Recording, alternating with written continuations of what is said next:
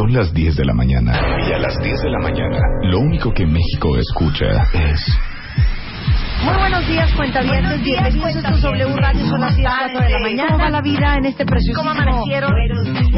Bienvenidos a W Radio. Buongiorno, cuentavientes. Préndete. 96.9 96.9 FM. W Radio. Préndete. 96. Con Marta de Baile. 96.9. Solo por W Radio.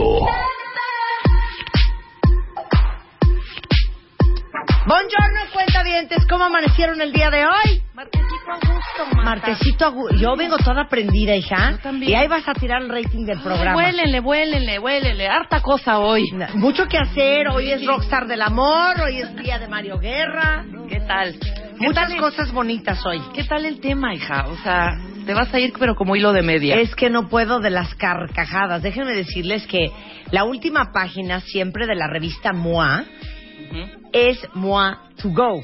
Ajá. Entonces en esa página metemos pues la cosa chusca, la cosa alegre, la cosa reflexiva, la jiribilla. la jiribilla. Y justamente en MOA de el 128 cosas que fue MOA de julio, Ajá. metimos las cosas en Facebook que ya no soportamos. Y para conversar sobre este tema, cuentavientes, y ahora sí, déjense ir como Gordon Tobogán en el Twitter, pongan gatito, no soporto, F de face, B de burro. de book, Ujú. ¿ok? Está con nosotros Don Álvaro Gordoa, especialista en imagen pública. Un aplauso, por favor. Muchas, muchas, muchas gracias, Marta Rebe. Y sí, dime qué publicas y te diré quién eres. Facebook Híjole. se ha convertido en una red social que cada vez se trata de más ligas a artículos, a, a enlaces externos y poca aportación realmente de, de disfrute en el cual tienes que andarte soplando a cada persona. Y es por de eso- acuerdo.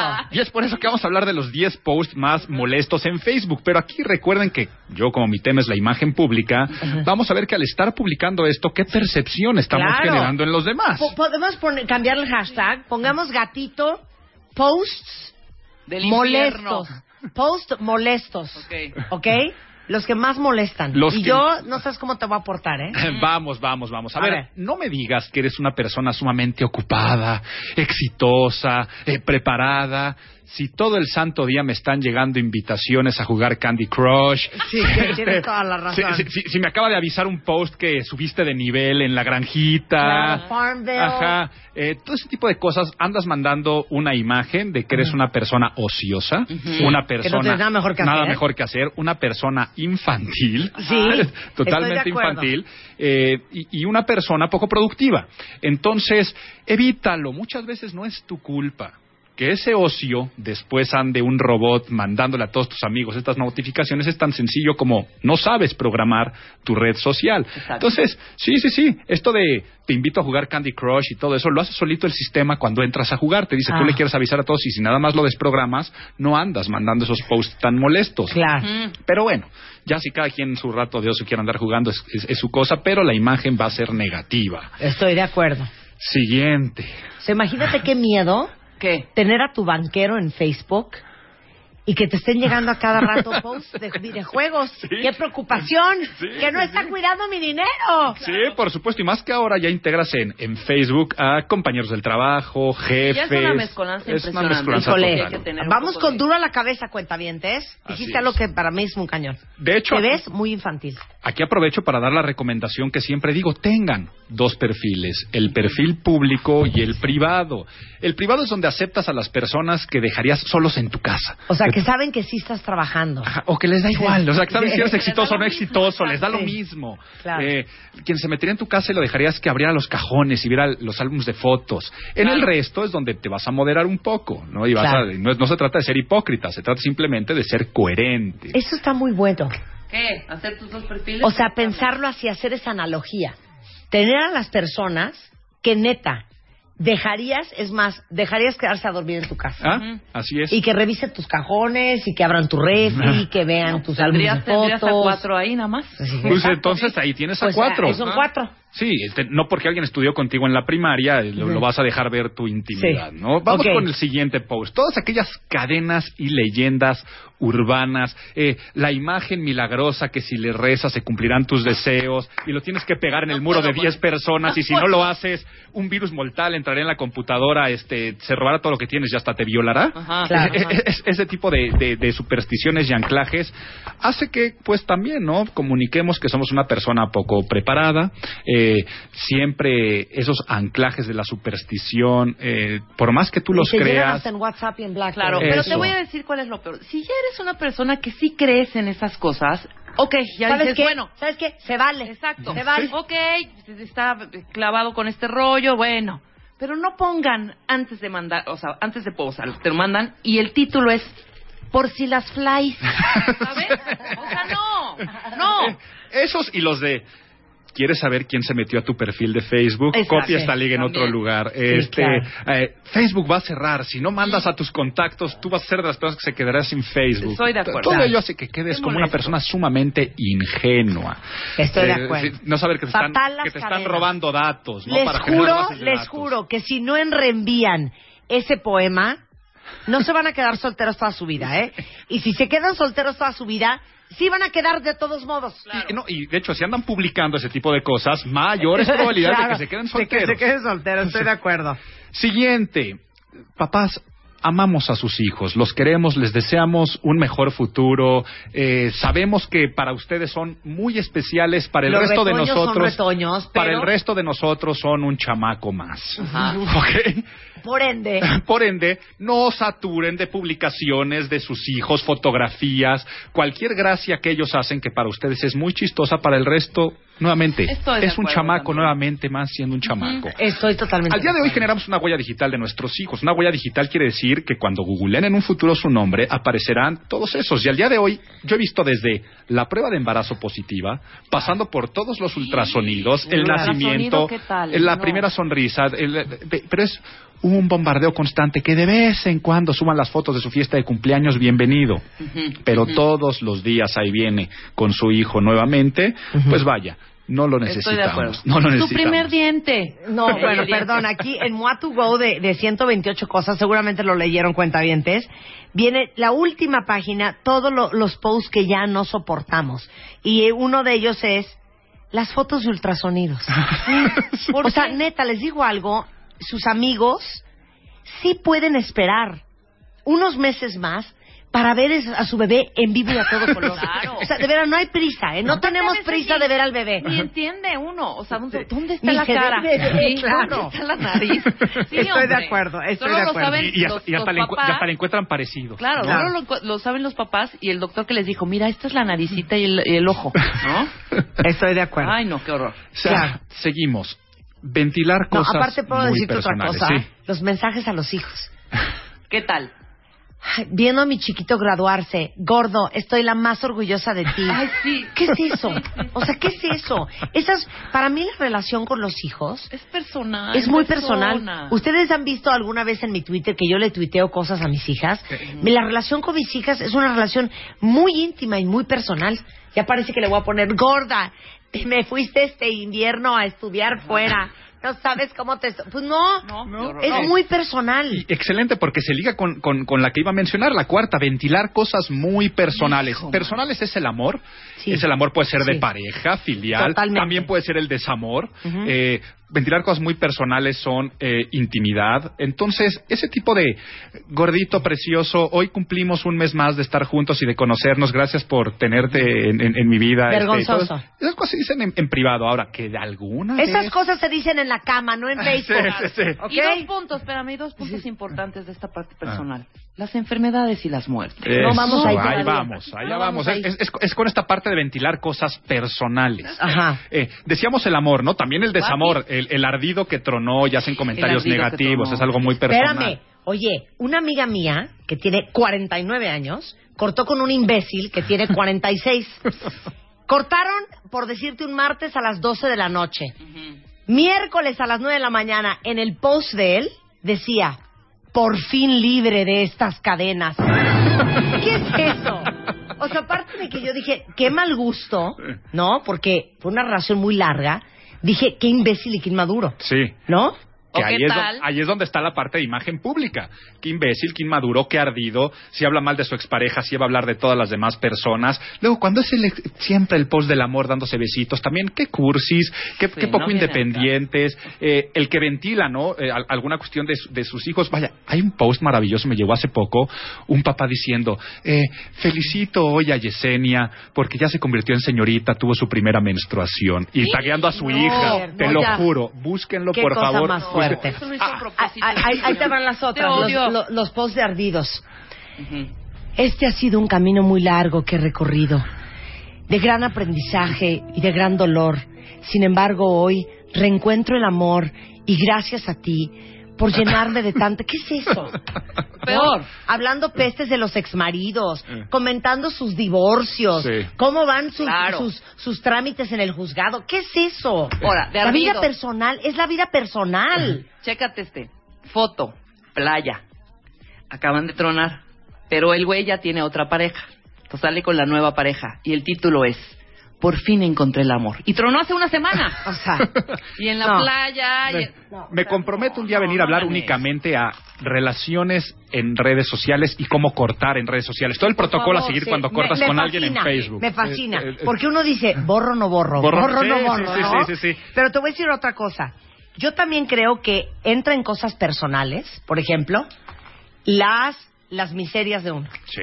¿No? Sí, Se los he dicho 20 veces. Pero a todos, a todos no es niveles. posible que tuiteen y que posteen, ¿no? Que lo está viendo medio mundo. Oigan, ¿nadie tiene unas muletas que me pueda prestar? Me rompí la rodilla y necesito unas muletas y qué codo comprarlas.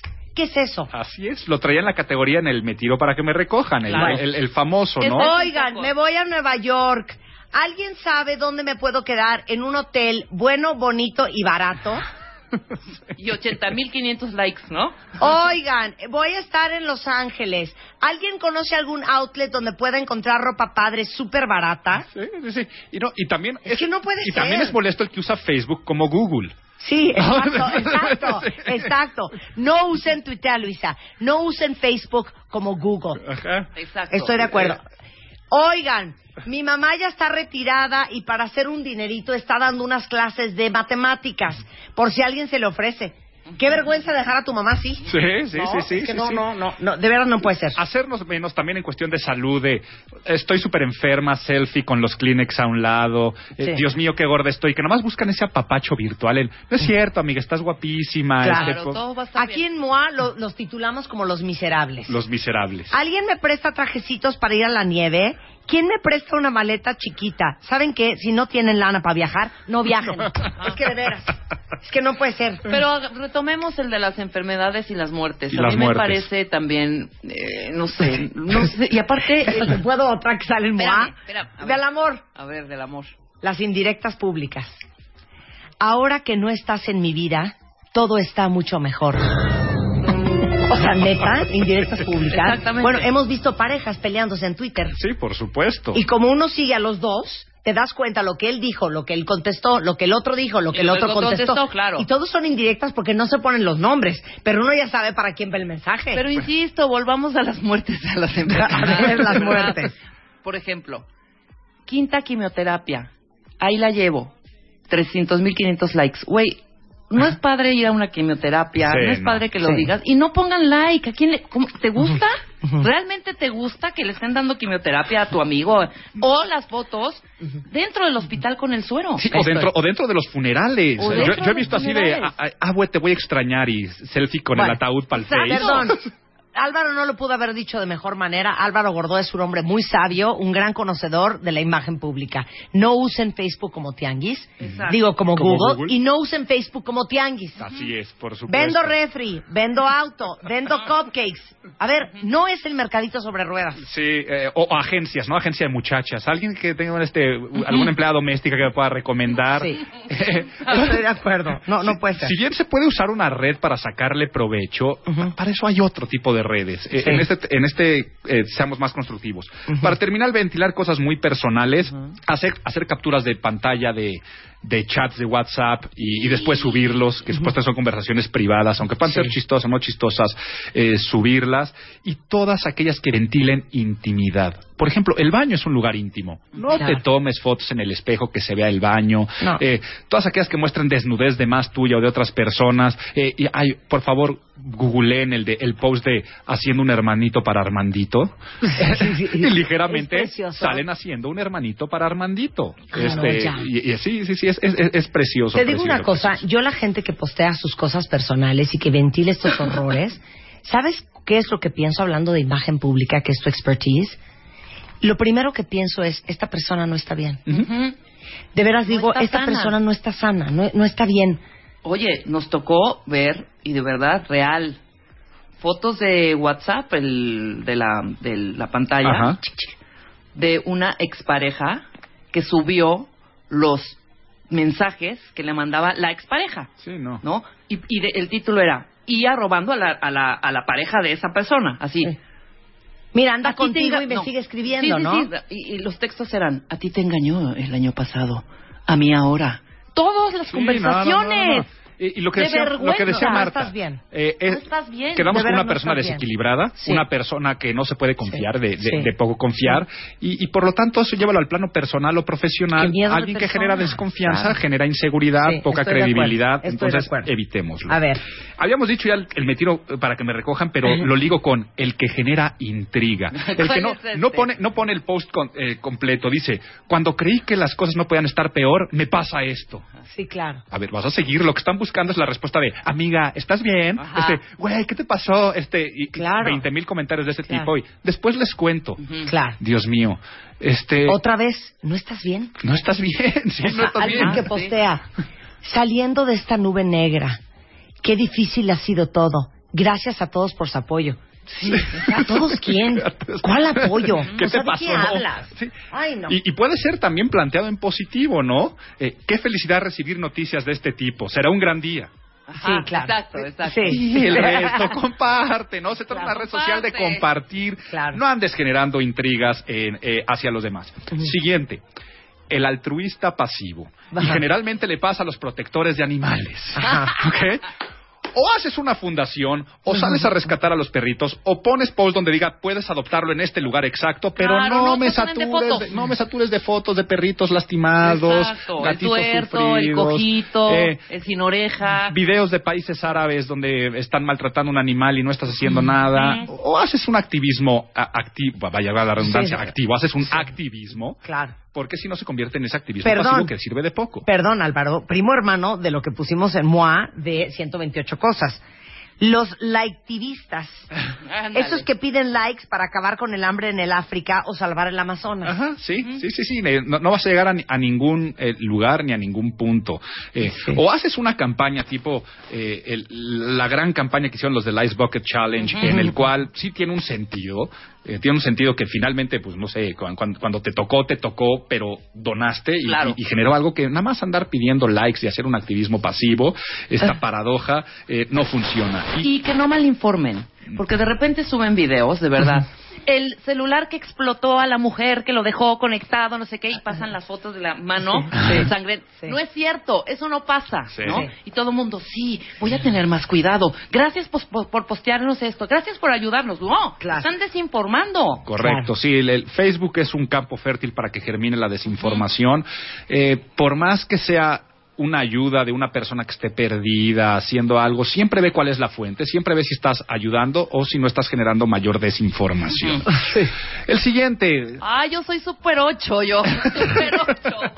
¿Qué es Todas check-in? mis amigas el, me que- critican. el que hace check-in en todos los lugares. Hacer Sí, check-in, es eso. es- por ejemplo, hay una red social que es Foursquare, Ajá. que Ah. tú cada vez que llegas a un lugar, a un restaurante, le aprietas y dice fulanito de tal está en este lugar. Y Pon las, em- Ajá, y las empresas, eh, si tú estás en ese lugar, pueden darte alguna contribución o algo así. Facebook no. No, De poco sirve que hagas un check-in avisando eh, en el aeropuerto este internacional Benito Juárez y después de en los tacos de la esquina y eh, avisando dónde estás. De entrada, esto es poco seguro. Sí, o sea, poco andar, seguro. andar compartiendo dónde estás en cada Yo momento. Lo pongo cada rato. Mi último, mi último check-in fue en el pollo norteño en Coyoacán el domingo, hija. De verdad. Imagínate qué percepción generando, Rebe, este en domingo y está en el pollo norteño. Y Eh, luego puse hasta grupo versátil ahí. Ya me estoy prendiendo. ay, no me digas que te ligaste con el número 10, que el número 10 son las fotografías de comida. Hijo, mano. Y De del po- comida del no, pollo pero sí de- norteño. de, tequila sí. Cada rato Eso, fotos. comida y bebida, que también Bueno. lo recibes por WhatsApp en cada momento, ¿no? Este, salud y un amigo tuyo con un vaso en la mano. Oye, está- es poco Pero productivo. primo también del check-in es como el reportero frustrado. Sí. El de está temblando. Brr, qué frío. México 2, Haití 1. Claro. O otro que hace otra forma de check-in, los Sport Billy. Hoy corrí 700 kilómetros. Lista para el Spartan Ultra Mega Insane. New York Marathon, here I come. Ah, yo, se lo, yo, se- yo lo traía como el, el del ejercicio. Les digo, cuenta, ¿eh? El ejercicio cuenta exactamente igual eh, si lo avisas o si no lo avisas. Porque andar tomando fotos, como acabamos Sí. de decir, ¿no? De eh, en la caminadora, eh, tempranito saliendo a correr. Qué bueno que hagas y que tengas una vida saludable, pero no lo andes compartiendo. Ah, ya. no lo Pero ¿qué tal? Boston Marathon, here I come. Oh, 8.5 kilómetros. Lo logré. Pensé que no lo lograría. 80 likes. ¿no? Bueno, horrendo, Eh, horrendo, horrendo. ¿Puedo nada más agregar otro más? Agrégalo. ¿Qué tal este post? Mariana te ha invitado a que le des like a su página. Eh, Sí. Somos cuates, hija, pero neta tu página de bonsais nos vale. ya. El, el pide likes, ¿no? El pide El, el likes. pide likes, exactamente. Regresando del corte, tenemos algunos otros posts que neta, neta, neta, son muy molestos en Facebook. Cortesía de Álvaro Gordoa, eh, del Colegio de Imagen Pública en W Radio. No se vayan. Continuamos. Continuamos. Conti- conti- Marta de baile. Marta de baile en W. Escucha. Ya. Regresamos. Marta de baile en W. Marta de baile. Préndete.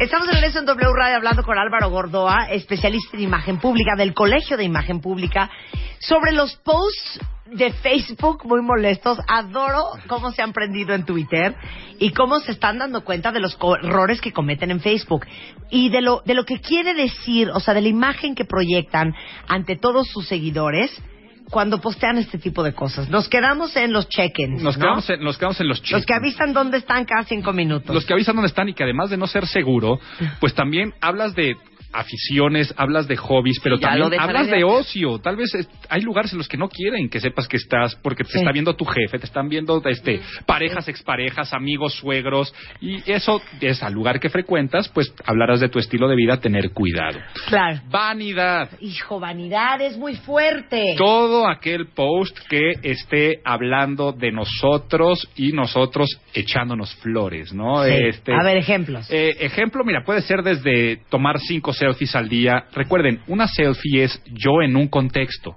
no, no tú el contexto. Sí. Claro. Es, es tú y de fondo algo interesante, algo atractivo, alguien con quien te encontraste. Cuando tú eres el centro de la foto, por, por favor díganme qué sentido tiene los que se toman en el coche con el cinturón de seguridad eh, una selfie y la comparten. Ay, yo me he tomado, yo me he tomado lo del cinturón, hijo. Entonces, claro. no, no tiene hay- ni un sentido. No hay ni un sentido, no están compartiendo nada. El centro de atención somos nosotros. Entonces, a menos que vayas a reportar el tráfico, a menos que nos vayas a decir algo de tu apariencia personal ese día, si no lo Exacto, comunicas- yo posteé una selfie porque estaba enseñando el color de boca que traía. Eso, y es muy O las botas o algo. Yo me he tomado con mi colección de sombreros, por ejemplo, para enseñar los sombreros que gusta mucho. Ajá. Pero una selfie que diga, buenos días. o, Mm. o una selfie que diga este. Ah, qué flojera el lunes, cansada. Y foto tomada desde arriba con cara de triste, pero el Sí. escote que se le ve Sí. Así, porque realmente lo que querías enseñar era vestidos. otra cosa, ¿no? Claro. Los Sí, o- mando eh, un Querías beso. enseñar otra cosa. Ahora, también les voy a decir que es horrendo, ¿eh? Los posteos que son evidentemente obvios, Ujú. que estás enseñando tu reloj, Bolsa de marca. el yate, que estás en San Tropez, Ajá. que traes aquí un viajezote. tú recargado en un coche. ¡Qué oso! Sí, sí, sí. Y qué oso, porque además le dices, ¿sabes qué? Michael Kors no es aspiracional. Sí. Claro. Sí, no, no. exactamente. O sea, Claro. No, no andes presumiendo ni, ni andes siendo vanidoso.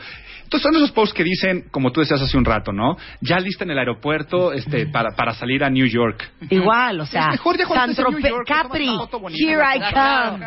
¿no? Atenas, here we come. Sí. Here we go. No andes presumiendo a dónde vas, porque todo eso nuevamente es ostentación y es vanidad. Mejor cuando ya estés en San Tropez o estés en Atenas o estés en New York, te tomas una selfie con algo interesante y nos compartes y, ge- y Claro. generas comunidad, ¿no? Estoy de acuerdo. Entonces, todos estos de ojalá no midiera eh, un 80 y fuera tan hermoso, porque toda la gente se me queda viendo en la calle. O sea, ese tipo de, de post que Not lo estoy funny. dramatizando Not un Horrendo. poco, Not funny. son, son muy feos. Not funny. ¿Puedo poner otro de moi? los que quieras. De, de la vanidad. La foto casual con un famoso. ¿Cómo? Rafa Márquez Ah, claro. y yo. Como tu brother, ajá. Uno, obvio que es Rafa Márquez. Dos, no es tu amigo y lo sabemos. Vamos a ver qué es. ¿No te fascina? Ah, ahí te va otra. Los fans del muerto. ¿Cómo? Jamás leyeron ni medio libro de García Márquez y el día que se muere empiezan a decirle Gabo. Ese. O sea, eso es una joya. O a citar sus, ¿Estás de a citar eh, sus Claro, sus o las citas célebres. cursis mal atribuidas, como para darle cacha al asunto. Si amas a alguien, déjalo ir. Platón. O sea, güey, no, no, no es Platón. Claro. ¿No? To- Todos estos de, de oportunismo, si bien las marcas los pueden utilizar y demás, pero es el andar cachando la tendencia social y decir, si no estoy en ella, prácticamente Sí. no existo, entonces Claro. tengo que sumarme a, a decir que yo siempre fui fan de Robin Williams y, y que, Claro. y que la película de Hook me marcó para el resto de mi vida. claro. Eh, son, son realmente cuestiones de decir, tengo que hacerlo porque me tengo que integrar, porque todo el mundo lo está haciendo. Claro, oye, ahí te va otra de vanidad. Actividad destacada. Juanito se comprometió. Corte A, 77 fotos del anillo. No, no, tampoco. ¿No? Eh, eh, es- eso vamos a, vamos a, a puntualizar en la parte de las fotografías. Compartir con fotografías es parte de la esencia de Facebook. Y si ya te comprometiste, cambias tu estatus a comprometido y puedes subir de foto de portada eh, la foto del momento. Pero andar subiendo el álbum entero, nuevamente es ventilar intimidad. Entraba en el número cuatro. Son cosas muy personales. Una cosa es la fotografía de la boda Claro. y otra cosa es toda la boda, todo lo que pasó, lo que sucedió, que además Claro. nadie las va a ver más que los invitados que fueron a la boda, que estuvieron. Ver si aparecieron. A ver si aparecieron y, y si tagueaste no. Claro. Oye, en Moa2Go pusimos, todos amamos Facebook. Y ese es el problema, la cosa se ha salido de control. Ahora es una ventana al lado oscuro de cada persona que conociste, conoces o vas a conocer. Padrísimo. ¿No es una joya? pa- padrísimo y lo voy a estar utilizando mucho en conferencias y en todo ello. Creo que hace el resumen de la imagen pública en Claro, Facebook, ¿no? claro, estoy de Eh, acuerdo. Conocemos más a las personas al día de hoy por lo que vemos en sus posts sociales que por el contacto personal día a día. Te puede hacer un perfil perfecto de las personas. Yo veo amigos míos o amigas que no he visto desde la secundaria y claramente tengo una imagen de ellos al día de hoy. Y Claro. puedo decir qué molesto es, qué cursi es, Claro. o qué profesional es, o se ve que le está yendo bien, o qué desequilibrado, qué infantil. Ponemos adjetivos calificativos de acuerdo a lo que reflejamos en cada post, por lo tanto, cuidémoslo mucho. ¿Qué opinas de la gente que postea comida? Saludos a mijangos. Mijangos Mijangos en Instagram. pone Lo único que pone son platos de comida. Te amo, mijangos. Mira, a menos que sea el restaurante non plus ultra y el platillo maravilloso que hay que compartir por la comida exótica o etcétera, etcétera. No hay por qué compartir cualquier cosa que nos vamos a meter a la boca. Vamos a comunicar que somos glotones, vamos a, a consi- a- vamos a, este, a, a comunicar muchos atributos que tal vez no son tan positivos. Sigan todas estas recomendaciones y sin duda pues tendrán más Una bien, mejor imagen no pública. sigan estas recomendaciones, sí. no hagan esto que acabamos de mencionar. Claro. Y piensen en que nuestra imagen al día de hoy está ligada a nuestra reputación digital en Internet y Facebook es la principal red social para ello. Siempre hay eh, opción y oportunidad de tomar cursos y diplomados sobre imagen pública. Está el Colegio de Imagen Pública. En el Colegio de Consultores en Imagen Pública pueden estudiar desde una licenciatura, una maestría, diplomados, como bien dijo Marta, hasta un doctorado y pueden estudiar de manera presencial o a distancia. Tenemos un campus global para estudiar en cualquier parte del mundo. Si quieren saber más acerca del tema, visiten la página imagenpublica.mx y en imagenpublica.mx se encuentran los estudios, pero también los libros sobre estos temas hablamos en los libros, llegan a la puerta de su casa. Oye, vamos a hacer el programa de, El de Protocolo relaciones. del Amor en redes sociales. Ya, me ¿Te comprometo, parece? me comprometo. Ya estamos, Ya, gracias dos Álvaro, un placer Álvaro. tenerte acá. Así es. Continuamos. Continuamos. Marta de baile. Marta de baile en W. Escucha. Ya regresamos. Regresamos. Marta de baile en W. Marta de baile. Préndete.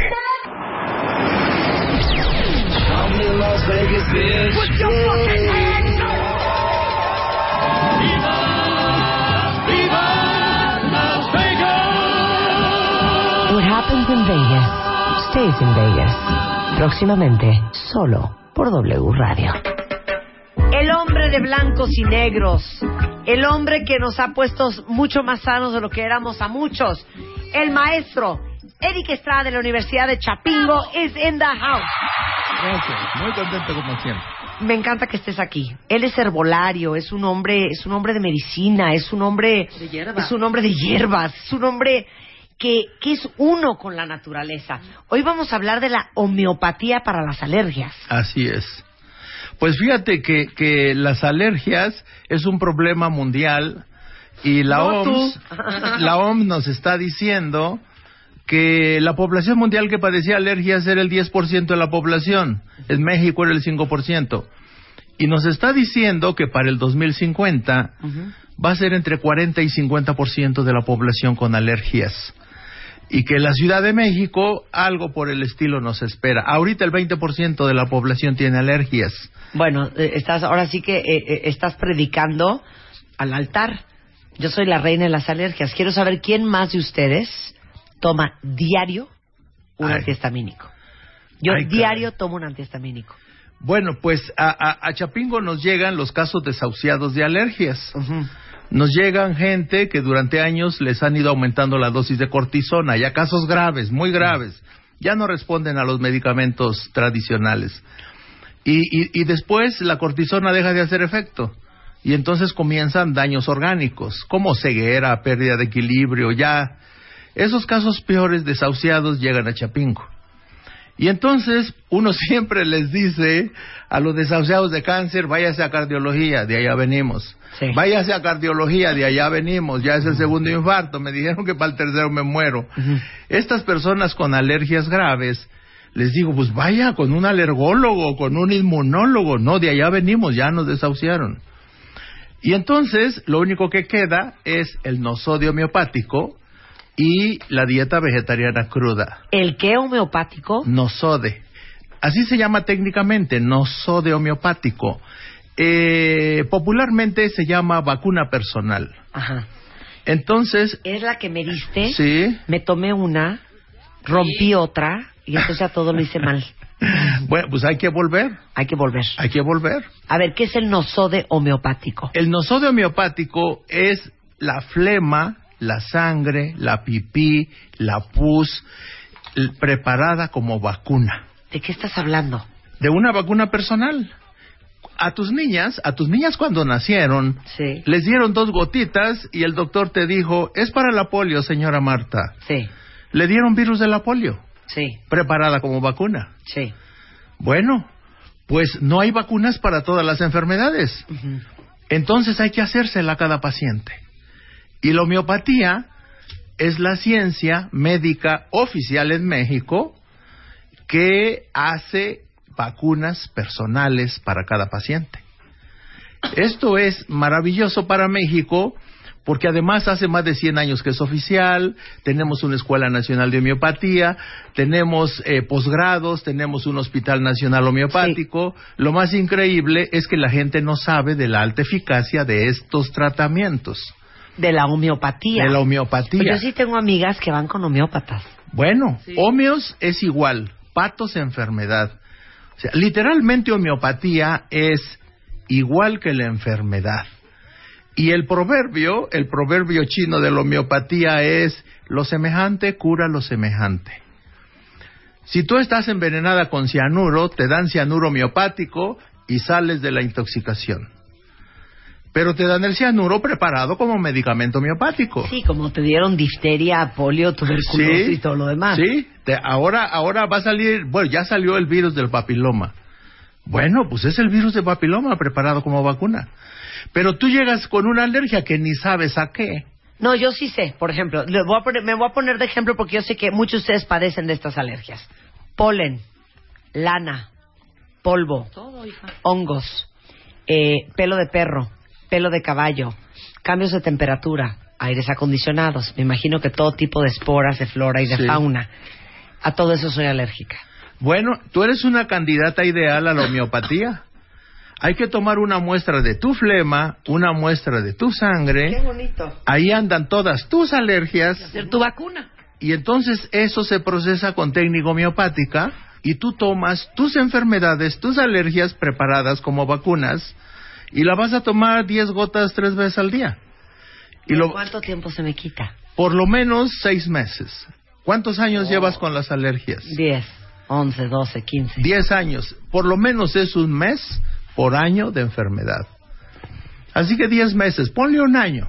Ahora, cuando haces la vacuna, porque yo te vi haciéndola en el estudio, que fue hace como un año y Hace cacho. como un año, sí. Vi que pasabas de un bote a otro y daban Sí, vuelta y pasaban de un sí. bote a otro y daban vuelta. A ver, Así explica es. cómo es. Es un procedimiento muy sencillo. Se necesita alcohol al 10%. Ujú. Se puede usar tequila, mezcal, aguardiente o una vinatería, vas por alcohol 96 potable. Tiene que ser potable. No se puede usar el alcohol de las farmacias. Ok. Ese no es potable. Y luego, ese alcohol al 10% va a ser el vehículo. Ok. Yo he estudiado las vacunas durante 30 años, no, 19 años. 19 años estudiando vacunas porque, porque una hija me la desahuciaron a los cuatro años. Entonces, imagínate que, que, que los hospitalotes, los alergolotes, te dicen, no hay nada que hacer, doctor. Su hija tiene asma, es aguda, es, es, es, no, ya le dimos cortisona, ya le producimos Cushing por cortisona, está en proceso de muerte, no hay nada que hacer. Y entonces lo único que te queda son las medicinas alternativas. Y entonces, afortunadamente, yo conocí un médico que vino de Venezuela a México a aprender a hacer estas vacunas, un alergólogo venezolano, el Cheo, José Espinosa, pues si no soy, saludos, Cheo. Ese médico me dijo, ¿y ya le hizo la vacuna a su hija? Le digo, pues ¿cuál vacuna? La homeopática. Ah, caray, no sé, anótele. Y entonces me, él vino a México a aprender a hacer vacunas, me dio la receta de la vacuna, yo se la hice ese día a las 11 de la noche a mi hija, debe ser en ayunas, yo no me esperé al otro día, le hago su muestra de flema, Ajá. morada, en proceso de muerte, eh, le hago las diluciones al 10%, y la sexta dilución le di cuatro gotitas, tenía cuatro años, no volvió a tener una crisis asmática. Y ahora, en el 2014, se me gradúa de chef. Mi hijita Aline se llama. Oye, ahora, no crean que ustedes van a poder hacer esa vacuna. Sí, ¿Sí la quieres que la hagan? sí. No, haznosla tú. Vayan con un homeópata. ¿Cómo hacerla en casa? A ver, ahorita discutimos este punto al regresar. Continuamos. Continuamos. Conti- Continuamos. Marta de baile. Marta de baile en W. Escucha. Ya. Regresamos. Marta de baile en W. Marta de baile. Préndete. Estamos de regreso en W Radio hablando con el maestro Eric Estrada, que es herbolario de la Universidad Autónoma de Chapingo, y estamos hablando de la homeopatía para las alergias y específicamente de la, El nosode homeopático, ¿Qué alias vacuna personal. la vacuna personal para las alergias. Pero ¿por qué nos quieres poner a hacerla nosotros? Lo que pasa es que eh, es un procedimiento tan sencillo que cualquier mamá la puede hacer en su casa. A ver, a ver, entonces explícalo con peras y manzanas, pero neta veo muy difícil que la Ah. podamos hacer. Bueno, bueno. Ahora, eh, eh, yo por eso voy a enseñar en el centro médico a que la hagan. O sea, lo- yo la voy a enseñar con bolas y palitos en el centro médico, en el auditorio 1, el sábado 13 de septiembre. Ok. Pero mientras, es un procedimiento tan sencillo como tener... Ok, no sé ni dónde encuentro alcohol potable. Ah, bueno, en el aguardiente, en el tequila y en el mezcal. Ok, entonces agarro ese es alcohol 40. Pensemos, una taza de tequila. Sí. Tienes que ir a la farmacia y comprar una jeringa, una jeringa grande, Ajá. nomás para medir. Ok, entonces saco cuánto de tequila.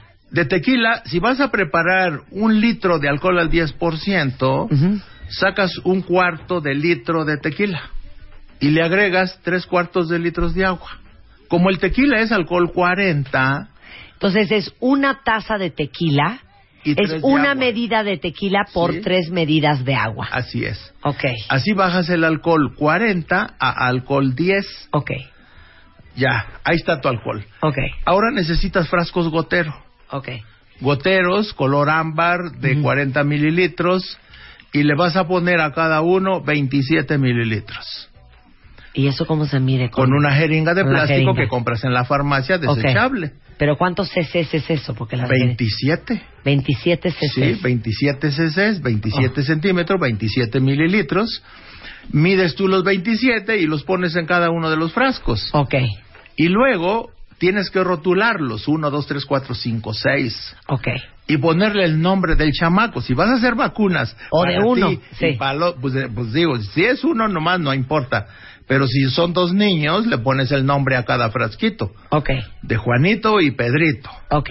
Bueno, ya tiene los seis frascos. Ahora tú necesitas tus alergias en el frasco número uno. Ajá. ¿Dónde andan tus alergias? En la flema de la nariz, en la flema de la garganta. Así que en la mañana, antes de que te laves los dientes, antes de que te enjuagues la boca, Me estoy vomitando ya, ¿eh? Ajá. Ajá. O sea, vómito. entonces esa flema escupes y escupes. ¿Cómo? Así de... Sí, sí, así, un gallote, Ajá, sí, ajá. sí, un gallote a gusto. Escupes y luego- Sí. Necesitas 3 mililitros. Porque todas las diluciones son decimales, en este caso.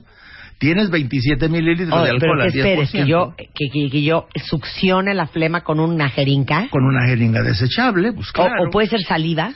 Puede ser saliva, sí. Ok.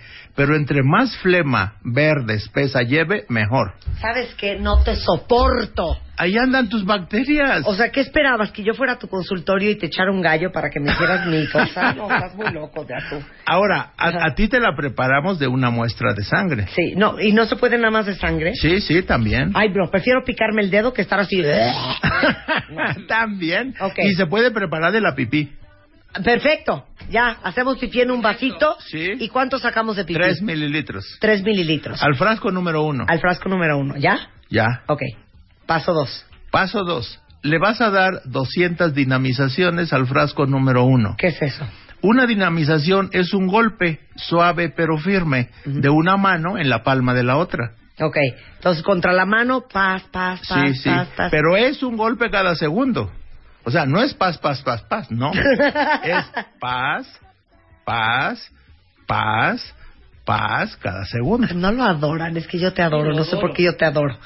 Ok, 200 golpes. 200 golpes. Eh, eh, eh, esto en cristiano se llama un moped, Ajá. para los Sí. que van a los antros. Ok. Ahora, yo nomás quiero que los cuentavientes hagan un moped y lo vean a contraluz. Ajá. Van a ver millones de burbujas pequeñísimas. Sí. Ese moped se repite 200 veces con el mismo frasco. 200 veces vas a formar millones de burbujas pequeñísimas, se ven como, como puntos. Ahí estás transfiriendo tú toda la información de tus alergias al agua. Ok. Una vez que ya las transferiste en Las el frasco 200, número uno, Los 200 sí, golpecitos. Ajá. entonces vas a tomar con una jeringa nueva. Se usan puras jeringas desechables, vale Sí. tres pesos cada jeringa. Sacas tres mililitros del frasco número uno y los colocas en el dos. Y le das 200 golpes al número dos. Ok. Así que tenías una dilución 1 a 10, porque pusiste 3 mililitros de flema, más En el uno. 27 de alcohol al 10%, tienes una dilución 1 a 10. Sacas 3 mililitros del 1 y lo pones en el 2, ahora es una dilución 1 a 100. Y le das 200 golpes. Y luego al número 3, 200 golpes. Y luego al 4, al 5, al 6. El frasco número 6 es la vacuna. Ok, entonces espérate. Del 2 le doy 200 golpes. Sí. Termino los 200 golpes del 2, le saco 3 mililitros y lo mililitros. meto en el 3. Sí. 200 golpes al 3. Sí. Le saco 3 mililitros y lo meto en el 4. Sí, 200 golpes al 4. Le saco 3 mililitros, lo meto al 5. así es. 200 golpes al 5. Sí. Le saco 3 mililitros, se lo meto al 6. Sí. Y usted tiene una vacuna personal. Faltan los 200 golpes al 6. A 200 golpes al 6 y ya está la vacuna. Ya está la vacuna. Se toma una gota por año de vida hasta los 10 años. Ajá. Una gota por año de vida hasta que tenga, si tienes 10 años, hasta los 10 años. Sí. Nueve gotas si tiene nueve, sí, niño. años. Si está recién nacido, me llegan niños con alergias antes de un mes de nacidos. La mamá comió cochinadas todo el embarazo, el niño en el vientre está lleno de alergias, nace enrojecido, hinchado, deforme, y, y pues ¿qué hacen? Pues ni modo de inyectarle cortisona, todavía no cumple ni un mes el chamaco. Bueno, pues se le hace una vacuna con su pipí, con su flema. No, Y- ya dijiste que puro pipí está Bueno, bien. bueno, bueno, O pura sangre. O ambas. O pura flema. o ambas. Tú porque, tú porque te da mucho asco la flema. ¡Ah! Pero puedo ponerle pipí sangre. Sí, claro. ¿Qué tal las asquerosidades que estamos hablando? Cuéntame, pipí sangre, si le puedo poner. Sí, Con un toque de flema. Sí. Ahora, ¿por qué funciona? ¿Por ah, qué no, espérate, funciona? espérate. Después de los Ya. 10 años, ¿cuántas gotas al día? 10 gotas tres veces al día, hasta 60 kilos. Perfecto. Y Rebeca después sí va a tener que tomar más. De 60 a 90 kilos, 15 gotas. Ok. Después de 90 kilos, 20 gotas tres veces al día. Entonces yo estaría en 10 gotas al día, Rebeca 10 estaría en gotas. 15 gotas al día. Anda, exacto. Ok. Sí. Ahora, ¿por qué funciona? ¿Por qué funciona la homeopatía?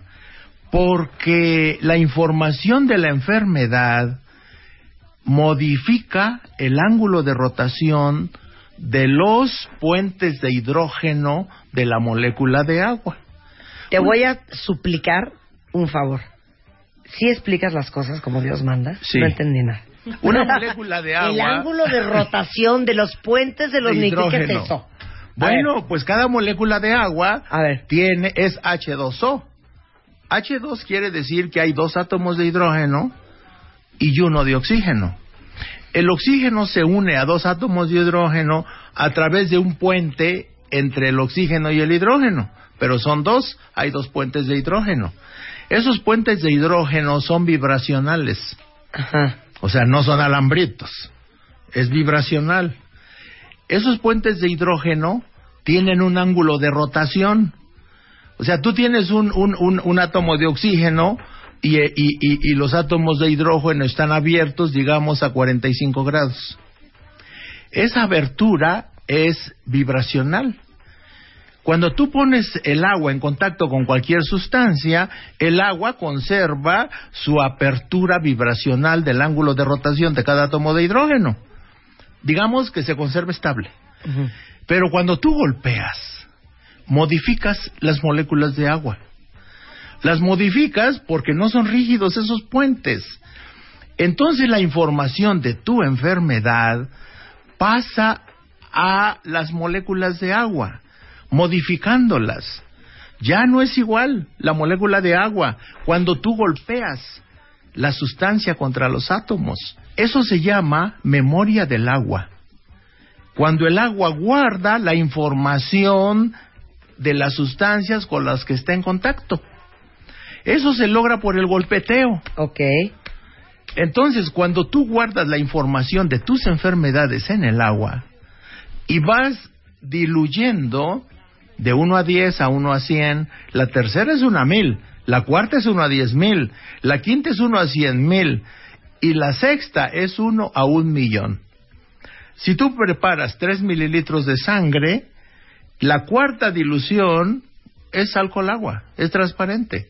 La quinta también y la sexta es alcohol agua. Pero la información está guardada Toda en la el agua. información de tus enfermedades están en el agua. Y cuando tú tomas una gota de agua, tu sistema inmunológico brinca. En ese momento, ¿qué? ¿Qué pasa? ¿Qué pasa? ¿Quién entró? Pues entró la información de tu enfermedad. Y entonces el sistema inmune reacciona. ¿Cómo reacciona? Desarrollando anticuerpos. ¿Y, y, y- qué es un anticuerpo? Pues es la capacidad de adaptación para mantener la salud. Y entonces, tú cuando tomas esas vacunas personales, igualito que a las niñas y a nuestros niños que les dan eh, la vacuna del, del virus de la polio, el cuerpo desarrolla anticuerpos. Para que si algún día se enfrentan a la polio en 10 años, ya tienen los anticuerpos que van a matar el virus de la polio. Pero tú estás enferma y no hay vacunas. Entonces se fabrica la vacuna, tus, tu- tus, tus achaques pasan a la memoria del agua, tú entras en contacto con esa memoria del agua y tu sistema inmune se despierta y se adapta para atacar esas enfermedades, esas deficiencias. Y entonces tú comienzas a controlar tus alergias porque desarrollas anticuerpos. Y la próxima vez que entres en contacto con granos de polen, pero ahora ya con anticuerpos, ya no te va a hacer alergia. Pero ¿en qué momento perdí mis anticuerpos del polen y la lana y el pelo de perro y de Cuando gato y todo? dejaste de ser pobladora del monte y te volviste citadina. Pero ¿por qué hay gente que no tiene alergia al pelo de Ah, perro? bueno, porque cada quien es distinto. La genética de, de cada persona es muy distinta. Entonces, en realidad, la vacuna despierta tu sistema inmunológico, Inmunológico, sí. y lo prepara para contrarrestar Sí, esas enfermedades que ahora ya puedes reconocer porque Así se las es. estás dando. así es. Pero ¿y por qué él no las reconoce cuando tengo una alergia? Un No de la alergia? reconoce porque tu sistema inmune se cansa, se hace viejo, se vuelve inútil, incapaz de responder. Sí, yo creo que ya ni ubica cuando entra polen, ya ni reacciona. Así es. Ahora, nuestro cuerpo, de manera natural, fíjate lo que hemos hecho como humanidad.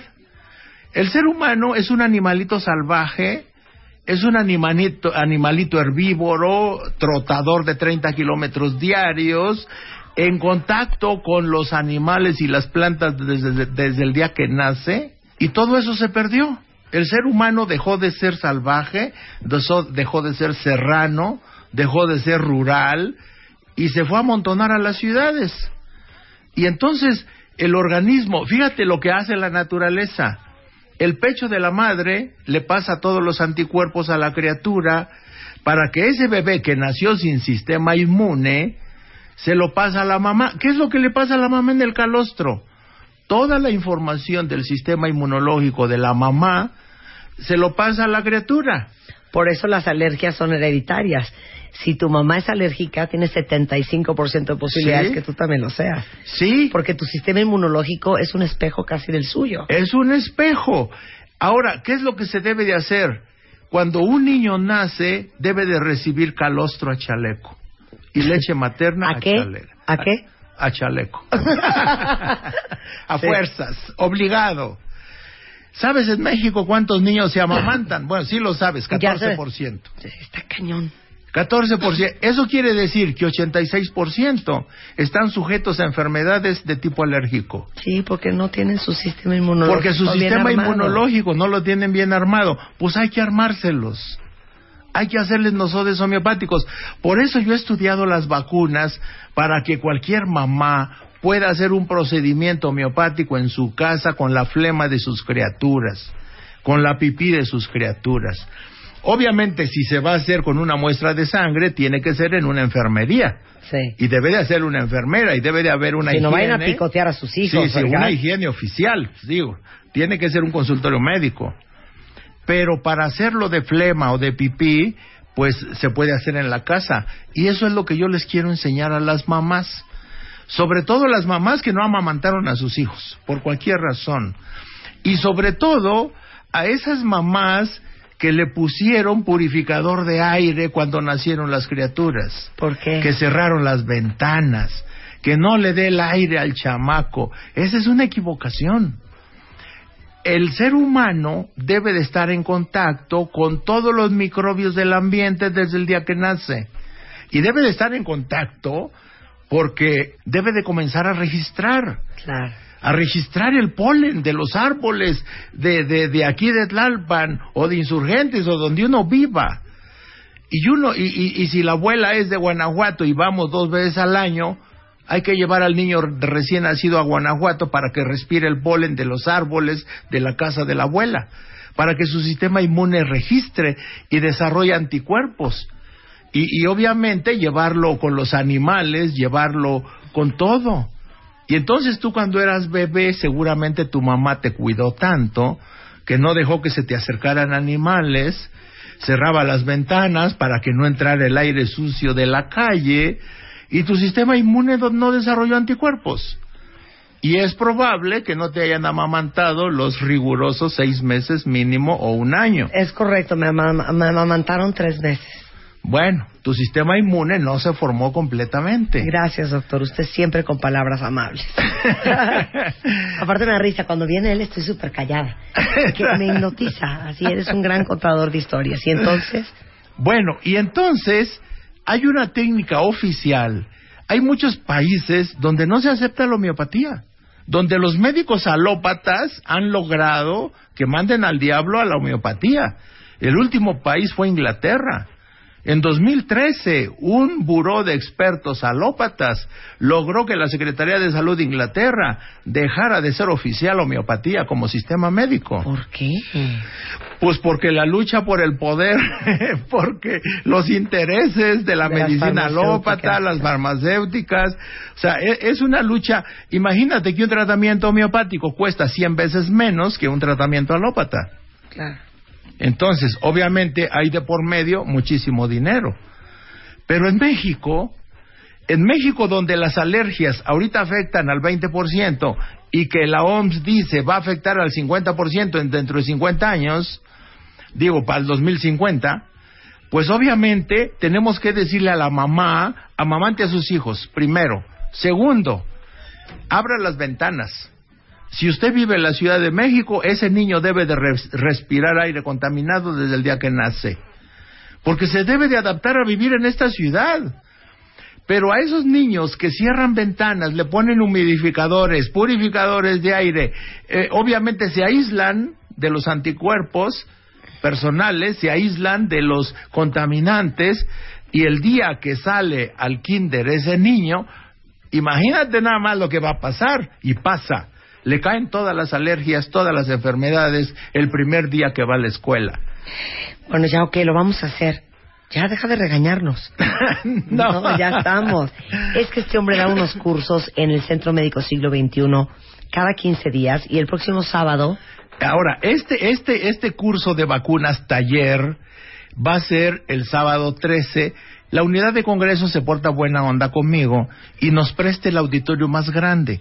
Tradicionalmente cada 15 días estamos en el auditorio 2, pero esta vez me van a prestar el 1 donde caben más de mil personas para que todas las mamás que quieran aprender a hacer estas vacunas sepan cómo se hace. Les voy a explicar paso a paso este procedimiento homeopático. Y, y obviamente, bueno, yo aquí te traje el caso de una doctora de No, Chapingo, está impresionante. ¿eh? desahuciada, con todas las alergias del planeta, con cortisona hasta el desahucio en proceso de ceguera, y en cuatro meses de nosodes homeopáticos. Claro, el nosodio homeopático tampoco hace milagros, hay que completar con la dieta. Claro. Y entonces dieta más sistema más más eh, el nosodio homeopático se recuperó a opinión de cuatro expertos 95% de Wow, recuperación. Están impresionantes las fotos. Sí. Tuitearlas. yo Nada más quiero una pregunta. La, ah, vamos a mos- ¿las puedo tuitear? Sí, sí, claro, Vamos a claro. tuitear la foto de esta mujer que tenía alergia a qué? Alergia a todo. A todo. Eh, de esas dermatitis atópicas. Ok, ahorita van a ver las fotos, no lo van a poder creer. Nada más una pregunta. Esta vacuna personal homeopática, ¿para qué enfermedades es? ¿Solamente alergias? Todo tipo de alergias. En asma, la eficacia es de 95%. Perfecto, ya estamos, ya voy a ir a comprar los botes, en la botella de tequila y ya voy a ir a hacer pipí. Ya estamos. Muy bien. Bueno, el próximo eh, taller es el día sábado. sábado 13 de septiembre, pero además estamos cada 15 días los sábados, pero este es especial.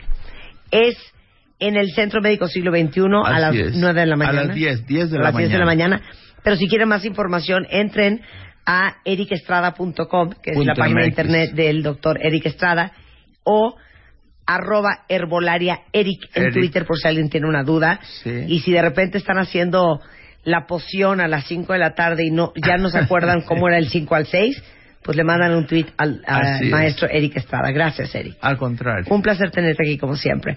Bueno, para, para irnos eh, a corte, eh, les recuerdo que todos ustedes que son tarjetavientes de Vancomer, ahorita tienen una promoción increíble por los que no tienen desarmadores, este, Ah. llave de perico, eh, martillos en su casa. Déjenme decirles que cuando contratan un producto eh, Vancomer, ya sea la tarjeta de crédito o un préstamo de nómina o préstamo personal, eh, un seguro, una inversión, irán de alto un servicio como Vancomer Móvil, Vancomer.com o domiciliación, se llevan un set de herramientas para su casa. Esto es en cualquier sucursal Vancomer, busquen la más cercana, armen su promoción con el producto y el servicio que necesiten y se llevan a su casa una caja de herramientas espectacular, cortesía de Vancomer, para todos los cuentavientes. Muy bien. Continuamos. Continuamos. Conti- conti- Marta de baile. Marta de baile en W. Escucha. Ya regresamos. Regresamos. Marta de baile en W. Marta de baile. Préndete. Son las 11.32 de la mañana en W Radio. Está con nosotros el rey del sueño, el doctor Reyes Aro.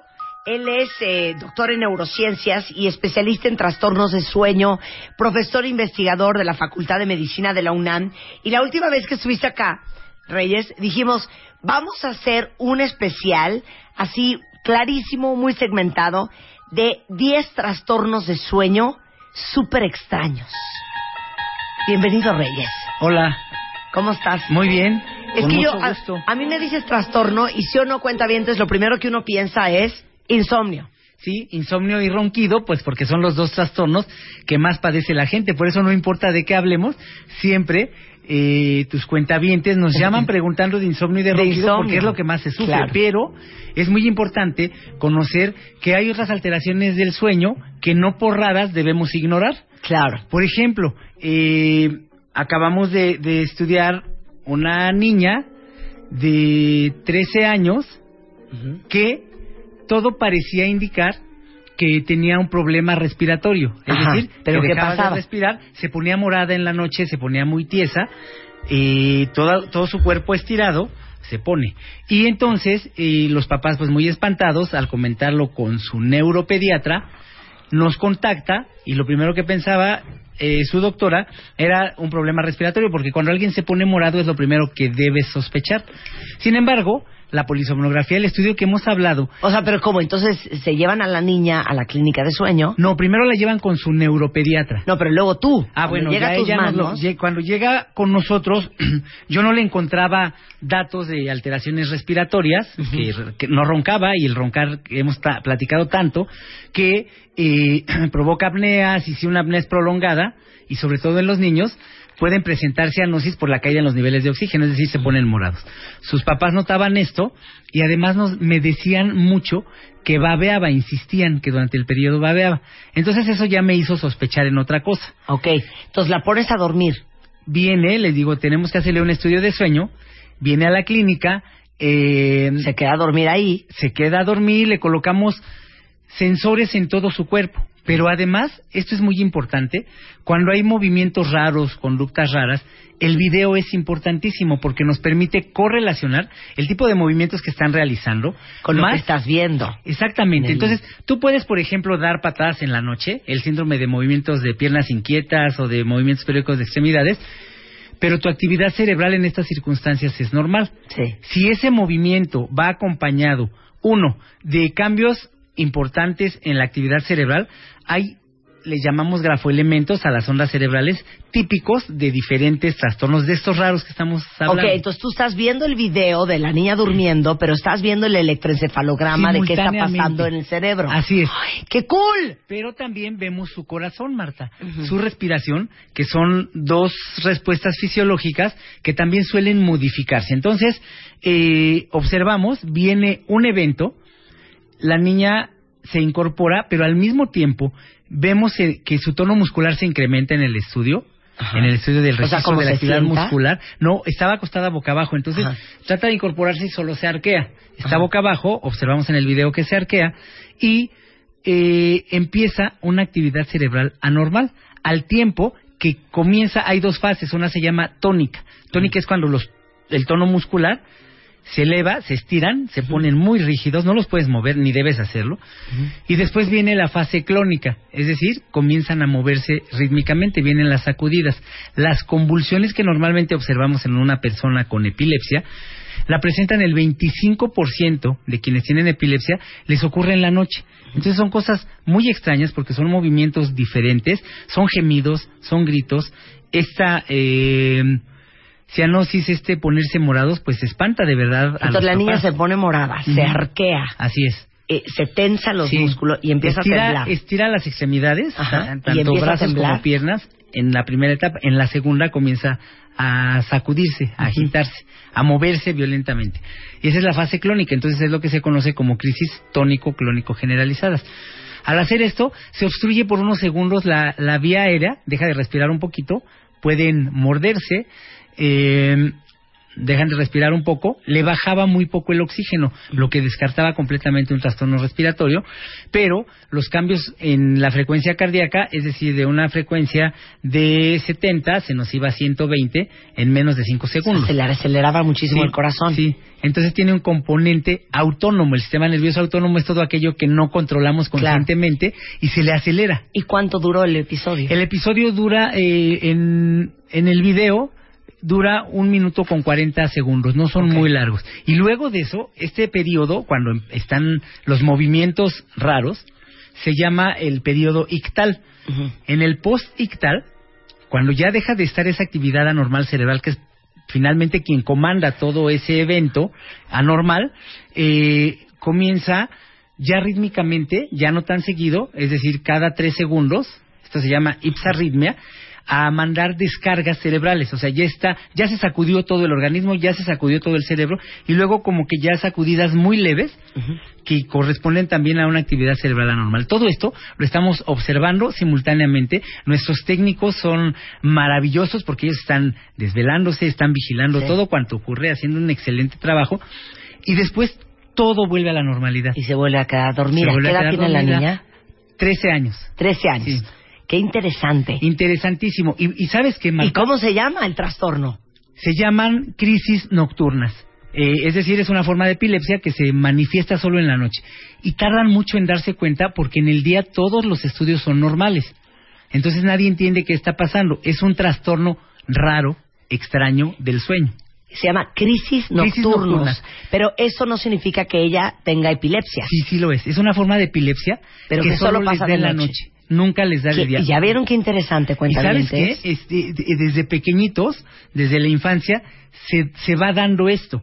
Es un fenómeno que se llama, que conocemos como kindling. Es decir, eh, es muy frecuente que los niños, después de una fiebre muy alta, eh, posterior a una caída que no necesariamente tiene que ser inmediato a esto, comienzan a mover una parte del cuerpo, un brazo, eh, cuando se extiende al otro, cuando van aumentando las partes del cuerpo que se mueven, es cuando debemos estudiarlos, porque si no, va progresando el sitio de su cerebro que manda esos movimientos anormales, le llamamos foco irritativo, como si hubiera una lesión Sí. en el cerebro, imperceptible con estudios, se se, les hace tomografía, resonancia, electroencefalograma despiertos y no se observa nada, y justo se sigue prendiendo, va aumentando el sitio de lesión, hasta que ya vienen estas crisis generalizadas. Entonces pasan varios años desde que inicia esa actividad cerebral anormal hasta que se desencadenan crisis, y como...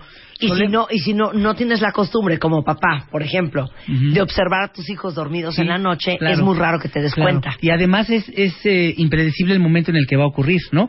O sea, tú puedes estarles vigilando, puedes darle unas vueltas y Te saliste del cuarto y le dio, ¿no? Exactamente. Así es que, eh, pues, si hay, si hay indicadores, ¿no? Son, son niños que normalmente, o personas, porque también les pasa a los adultos, que están cansados en el día, siempre tienen la sensación de no haber descansado, se sienten mal, pueden amanecer con dolor muscular por esa tensión tan fuerte que hubo, por las sacudidas, eh, porque se interrumpe la continuidad del sueño, y ellos no entienden porque están en un estado de inconsciencia, que es el sueño, y durante las crisis tampoco tienen conciencia de lo que ocurre. Pero es que yo adoro, adoro a los doctores, te amo, Reyesaro. Imagínense ustedes, cuentavientes, que viene su hijo de 10, 15, 16 años y te dice en la mañana, es que me duele horrible el cuerpo, mamá, dormí fatal. Ay, bueno, mi amor, a ver, te voy a dar un poco de motrín.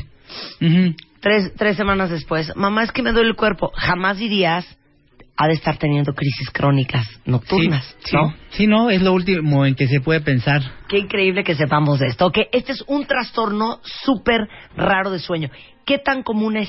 Ocurre más de lo que de lo que creemos es raro porque se tarda uno en darse cuenta que ahí está, sobre todo los papás, luego los médicos. Sí. Eh, la cuarta parte de la población pediátrica tiene un trastorno de sueño y también la cuarta parte de las personas, de los niños que tienen epilepsia, lo presentan en la noche, lo presentan dormidos. El criterio es que si lo presentan dos horas antes del tiempo que normalmente se duermen, es decir, en la noche, o dos después de que han despertado, caen en esta categoría de crisis nocturnas. Y hay- eh, se estima que el 3% de la población pediátrica lo padece. No es poco. ¿No? Claro. Entonces, eh, pues muy atentos, tampoco nos alarmemos, porque recordemos que los niños y los adolescentes se tienen que mover mucho porque crecemos dormidos. Claro. Tú lo tienes ya muy claro que la hormona del crecimiento se produce mientras dormimos y por ello los niños se mueven, se destapan todo el tiempo. No hay niño que esté quieto, que, que no ande por toda la cama que incluso se lleguen a caer, pero solo hay que distinguir esto, ¿no? Recordemos también que hay otro am, otros trastornos muy extraños, Ajá. Como el terror nocturno o como uno que en donde giran la cabeza los niños de una manera sorprendente, estando dormidos, O sea, el exorcista. más o menos, haz de cuenta esa escena del exorcista, y luego la regresan a su sitio y comienzan a pegar en la almohada. Sí. Se arquean como el caso que te acabo de mencionar, pero no evoluciona a una crisis secundariamente generalizada, sino que se quedan así golpeando la cabeza. Imagina que de pronto entras a la recámara a ver cómo está durmiendo tu hija o una de tus niñas y esté golpeteándose así, pues da un miedo increíble, ¿Y eso impresionante. qué es? Eso anteriormente se llamaba jactatio capitis nocturna. Ajá. Ahora se llaman movimientos rítmicos del sueño. Esa es una parasomnia. Aquí no hay actividad cerebral anormal.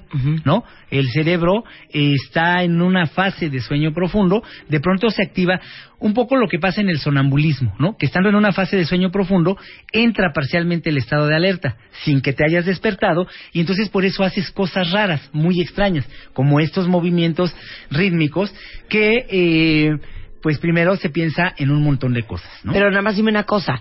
Si dices que durante estos eh, movimientos rítmicos nocturnos, el cerebro no hay actividad y está, digamos, semidormido, Sí. ¿de dónde viene el comando para que tú voltees la cabeza como exorcista y le empieces a pegar la cama? Bueno, esto es una, ah, una combinación, es decir, estamos dormidos o despiertos, ¿no? Entonces, aquí hay una confusión cerebral porque se mezclan los ritmos. Entra parcialmente el estado de alerta, no lo necesario o suficiente para que estés consciente de ello, para que los niños que lo hacen estén conscientes, siguen dormidos, pero se activa esa zona motora similar a lo que ocurre en una crisis, pero no evoluciona el tipo de movimiento es un movimiento único, rítmico, donde pegan en la almohada, eh, en donde se encuentren dormidos, y entonces eso nos lo distingue de las otras formas. Se activa las- el área motora, la que controla los movimientos voluntarios, se activa involuntariamente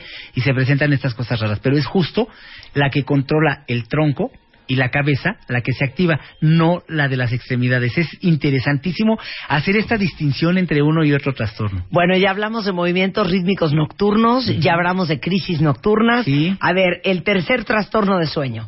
Bueno, eh, está el terror nocturno que está muy relacionado con esto, A ver, eh, que también da mucho miedo. ¿pero son las pesadillas? No, no, no, se confunden justo Claro, con esto. o sea, una cosa es pesadilla y una cosa es Sí. terror nocturno. Cuando tienes un sueño horrible, Sí. lo platicas y al despertar agradeces que era una pesadilla, que era un sueño. Hay conciencia parcial, por lo menos evocación de lo que pasó en tu cerebro. Soñaste, lo recordaste, fue un sueño muy desagradable, despertaste agitadísima, esa es una pesadilla. Y los niños pueden tener una pesadilla. Si te la relatan, Ajá. es pesadilla. Si- Y si no, es terror nocturno. El terror nocturno se incorporan, no se quedan acostados, en una pesadilla estamos acostados. En el terror nocturno se incorpora el niño o la persona, ocurre más en niños, eh, con una conducta defensiva, están realmente aterrados. Se van a un rincón, se ponen en la pared, se esconden en algún sitio, gritan, lloran, señalan, no mencionan una figura, algo que, que en realidad les esté atacando, pero es una conducta de pánico que verdaderamente estresa a todos. Resulta que pasa el evento, puede durar varios minutos, puede ir acompañado de varias conductas, pero siempre esta conducta agresiva, defensiva, de llanto, de temor, y cuando despiertan no recuerdan absolutamente nada.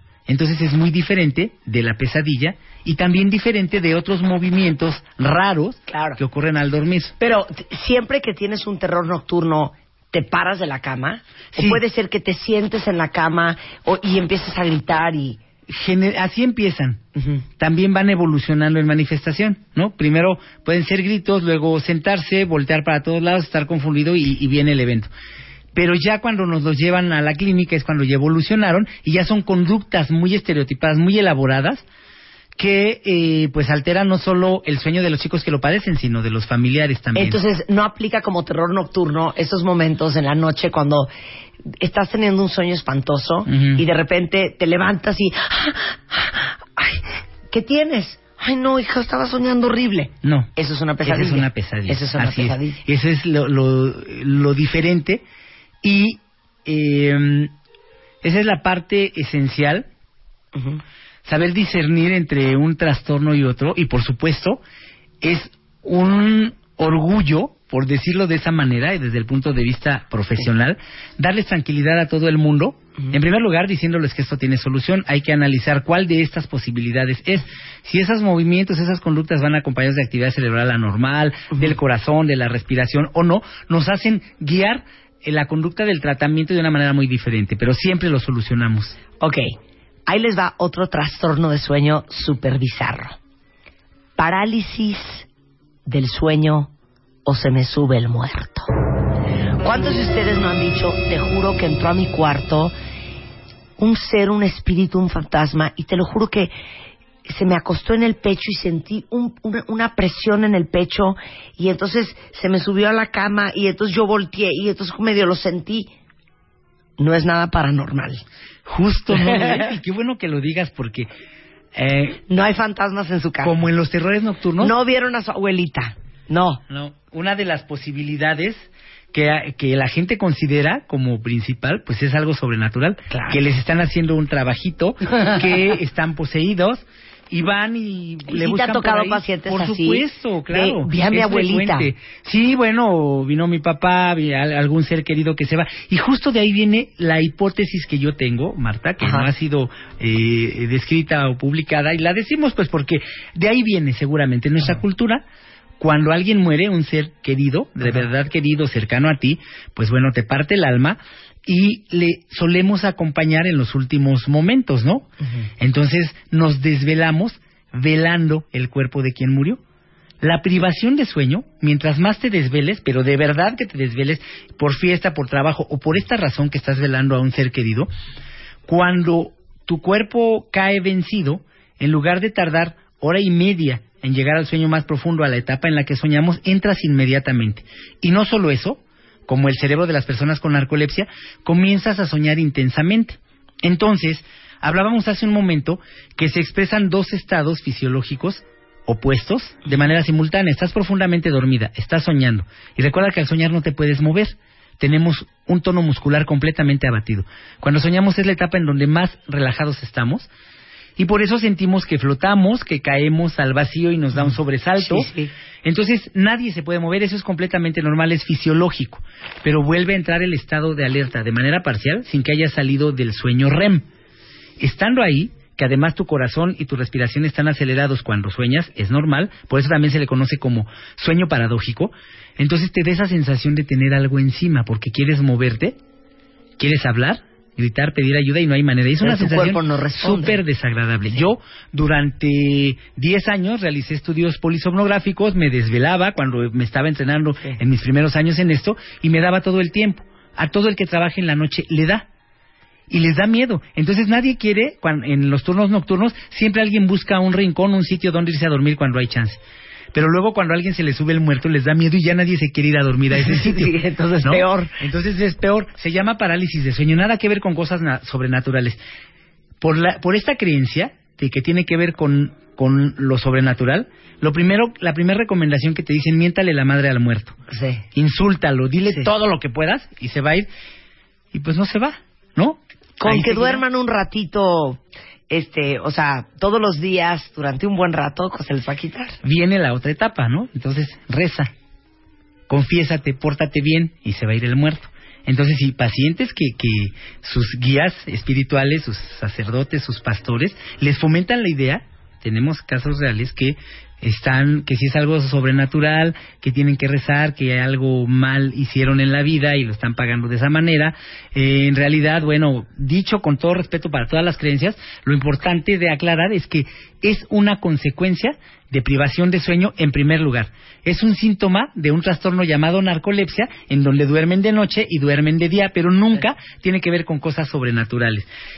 Da muchísimo miedo y aún sabiendo cómo manejarlo, que es lo que hay que hacer, da de verdad terror. Y hay parálisis de sueño aislada, Marta. Esto significa que no es ni consecuencia del desvelo ni de narcolepsia. Hay personas a las que les pasa independientemente de la forma en que duerman o de qué tanto se desvelen.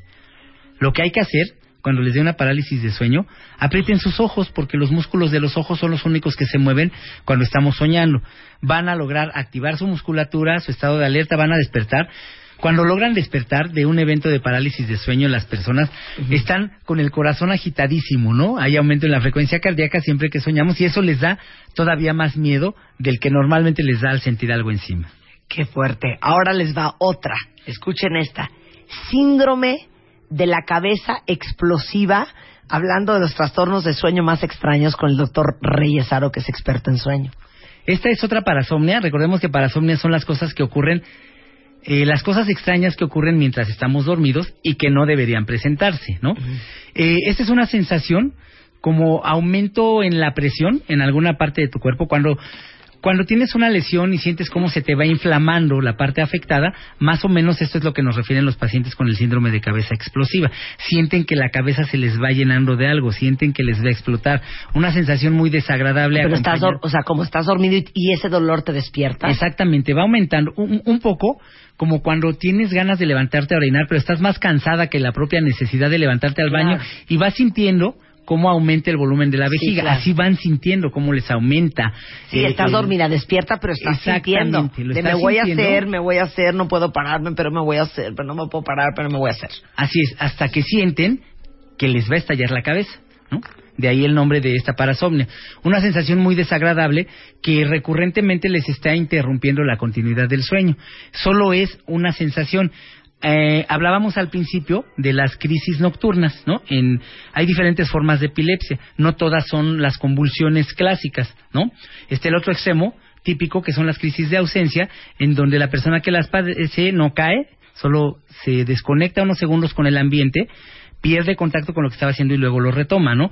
Entonces, esto pasa eh, en estas parasomnias. Viene esa sensación de que les va a explotar eh, la cabeza, se levantan, eh, hacen algo, desaparece o disminuye un poco, se acuestan y vuelve a aparecer. Eh, entonces, recurrentemente les está afectando la calidad y la profundidad ¿Y por del qué te da eso? Eso tiene que ver con, es una manifestación de ansiedad que no alcanzaste a elaborar el asunto que te tiene preocupado durante el día o una respuesta fisiológica de ansiedad no necesariamente corresponde a un evento externo, pero es lo más frecuente. Y entonces se expresa durante la noche con este síntoma, van sintiendo que les va a explotar la cabeza. No necesariamente les provoca dolor, es una sensación de que se está llenando de algo que no saben describir. qué Sí, no, ya, ya me dio un derrame o ya me dio una sí, claro, imagínate, ¿no? Lo que, lo que la gente siente. Entonces es eh, realmente desconcertante para quien lo padece, pero el pronóstico es favorable. Tenemos que descartar que sea epilepsia, que no haya actividad cerebral anormal nuevamente y eh, se da un tratamiento muy eficaz para controlar estos síntomas. Bueno, todos los demás síndromes y trastornos de sueño extraños están en martadebaile.com. Échenle un ojo porque está muy interesante, desde la gente que come dormida, la sexomnia, el síndrome de la muerte súbita nocturna, el síndrome de Klein-Levin. En fin, tenemos mucha información cortesía del doctor Reyes Aro. Es doctor en neurociencias y especialista en trastornos de sueño. Eh, y bueno, profesor investigador de la Facultad de Medicina de la UNAM. Si alguien de ustedes tiene broncas de sueño, de ronquidos, de apnea, de insomnio, de catalepsia, De narcolepsia, raras. de cualquier cosa rara, el teléfono del consultorio del doctor Reyes Aro para que lo consulten a él y, y, bueno, tiene un gran equipo de expertos en el tema es 4623-6816 y 4173-2160. Te queremos, Reyes Aro, te queremos. Un Yo placer también tenerte aquí, como siempre, y lean lo demás en martadebaile.com. Hacemos un corte y regresamos, no se vayan, cuentavientes.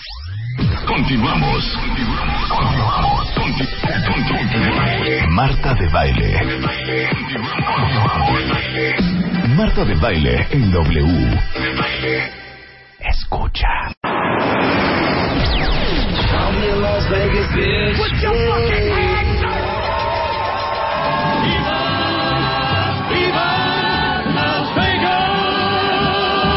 happens in Vegas stays in Vegas.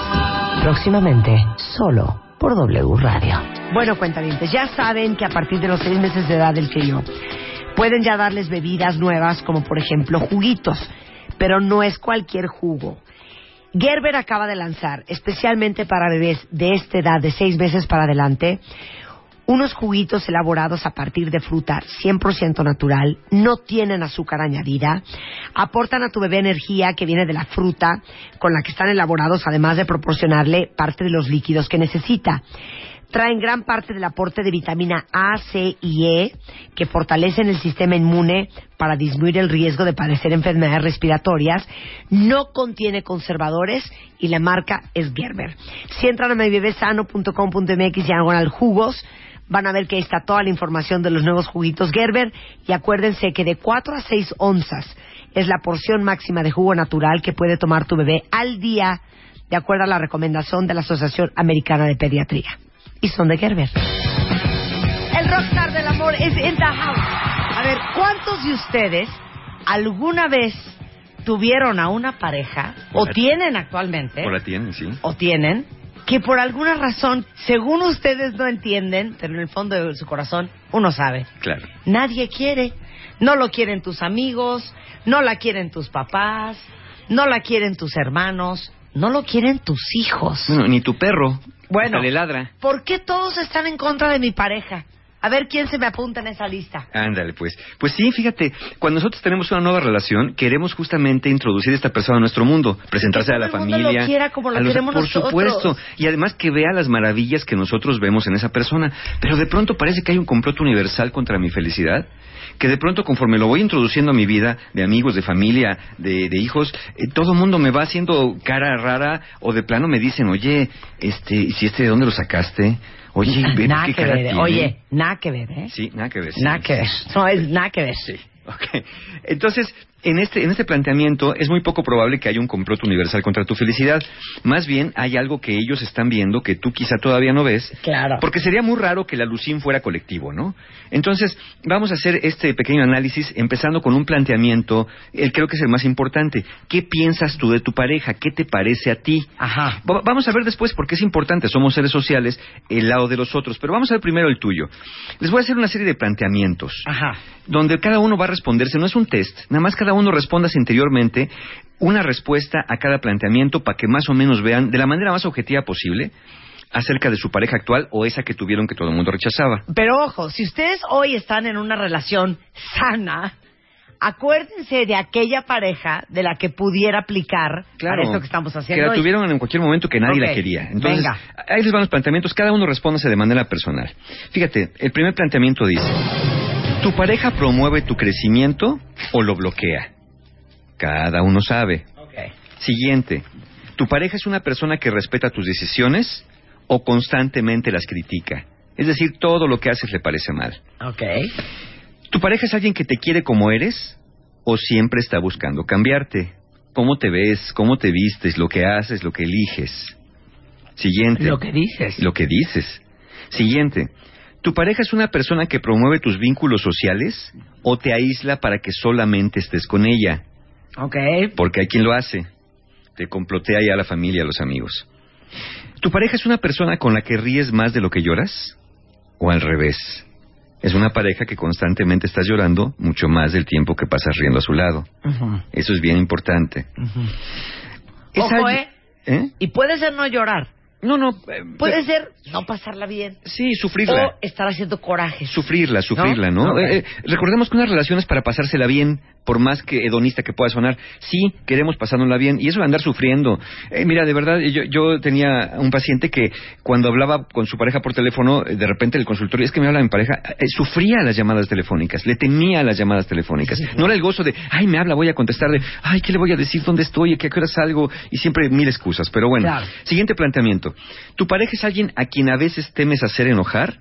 o alguien que te aporta confianza y tranquilidad a tu vida. Ok. Eso que no le puedes decir nada porque luego, luego se eriza. Se pone como loca. Exacto. Ok. ¿Tu pareja es impulsiva o impulsivo o reflexiona antes de actuar? ¿Tu pareja es emocionalmente estable o nunca sabes cómo va a reaccionar? Hijo, qué fuerte.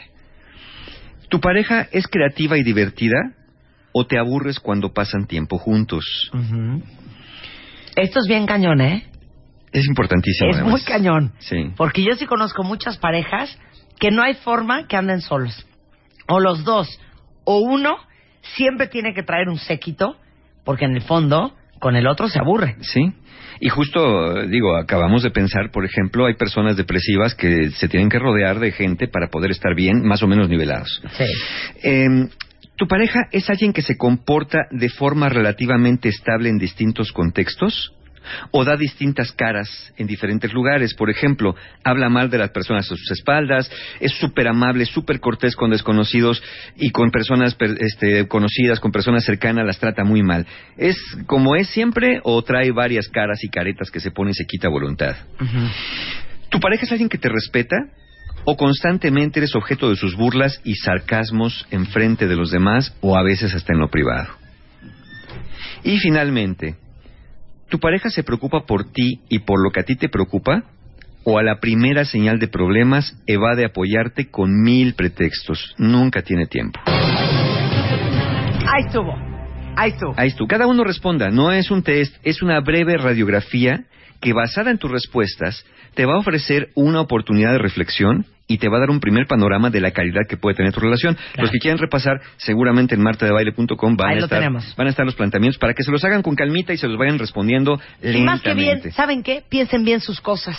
Exactamente. Cuentavientes. Ok. Ok, el Ahora, tema es ¿por qué todos están en contra de mi pareja? Exactamente. ¿Por qué nadie lo quiere? Porque nadie lo quiere o la ¿Por qué a nadie le gusta esta chava? cuando es tan talentoso y tan bueno y tan lleno de cualidades.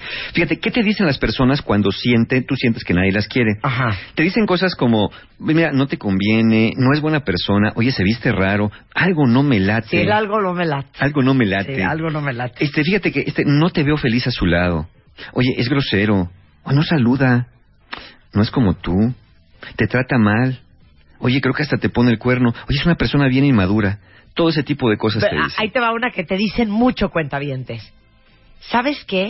Cuando estás con ella, no eres el mismo. Ándale, no, ¿No? eres tú. Sí. No eres tú. Exacto. ¿Por qué cuando está él te pones así, hija? Sí. Eso es algo que muchos Sí, te dicen. sí, y eso es, eso es a- a- un- viene a plantearte. Porque si te pasara con todas las parejas, diríamos que tú tienes un patrón de comportamiento que cambia cuando estás con una pareja. Pero si te pasa en particular con una pareja, algo está pasando en esa interacción que los demás evidentemente notan que algo raro pasa en ti porque a ti te conocen bien, al otro no, pero a ti sí. También te suelen decir cosas de, a mí se me hace que está contigo por dineros, yo creo que solo quiere sexo y nomás pasarse un rato bien. Este, pues claro, está contigo porque nunca alguien como tú se iba a fijar en él. Eh, oye, seguro te usa y te deja. Eh, ya sabes qué mejor déjalo, búscate otra persona, mereces algo mejor. Salte ya de esa relación antes que sea tarde. Todas estas frases son bastante contundentes de derecha a la flecha. Pero a veces te dicen cosas más vagas, como, no sé, hija, me cae bien, pero hay algo que no me late. Claro. Por ejemplo, o, ¿sabes qué, hija? Hay algo en él que no me acaba de cuadrar. Ese tipo de cosas, Sí, ya sí. sabes. De esas que te no dejan sé pensando. qué es, pero hay algo que no me checa. Bueno, por y- ejemplo. Y ojalá que te dejaran pensando. La- A veces lo que tienes que hacer es luego, luego a defenderlo. Ay, pero ¿qué tiene? No sé, es algo raro. Ay, no, tú siempre de paranoica. Este, no, hombre, pues es bien buena onda, es bien simpático y es bien galante y me quiere un chorro y además es súper atento. ya de que empieza a defenderlo, Claro. ¿no? Es súper atento, seguro ya te dejó este tirado tres veces. Y fíjate bien, mientras tú estás googleando la pregunta, ¿por qué nadie quiere a mi novia? ¿Por qué nadie quiere a mi novio? Los que te quieren están googleando cosas como ¿qué hago para que mi hermana deje salir con un loser? Perdón, no lo están googleando, nos lo están tuiteando a ti Además- y a mí. Em, em, están- también están tuiteando y googleando, mi amigo sale con alguien que no lo quiere, ¿qué hago? Sí. ¿No? O googleando o tuiteando, ¿cómo ayudo a mi hija a abrir los ojos en una relación que no le hace bien? Perdón, yo sí he visto miles de, de, cuando estamos hablando cosas de pareja, miles de tweets que llegan. Mario, en esta situación está mi hermana, ¿qué hago para ayudarla? Sí. O, o dice, Mario, por favor, dale terapia a mi amiga. Y dice, espérate, pues deja que cada quien lo busque. Claro. Pero de verdad es bien interesante. Yo lo hice. Me puse a, gu- a googlear estas cosas y no Sí. tienes idea Lo que sale. de la cantidad de cosas que aparecen de gente buscando ayuda para alguien que está en una relación fatal, pero que no lo pueden ver. Claro. Entonces, cada quien googlea lo que puede. Tú googleas por qué a nadie quiere a mi novio, qué hago, los demás ya saben todo lo que están haciendo. Ahora, ¿por qué la gente que te quiere, si se supone que te quiere, te diría estas cosas que para ti son tan horrendas, como que no te conviene, no es buena persona, tiene algo raro, algo no me late? ¿Por qué te dirían eso si te quieren tanto? Hay varias posibilidades. La primera que tú puedes ser que estés considerando ahorita es que te tienen envidia o que tienen celos de tu felicidad Sí. o que como tienes un partidazo, pues donde están muy ardidos porque ellos no lo pueden tener. Está bien, esto es posible. Nomás pregúntate, ¿de verdad todos al mismo tiempo tienen ¿Muere por envidia? salir con él? O sea, pues ¿quién es? Sí, ¿No? claro. ¿Quién es?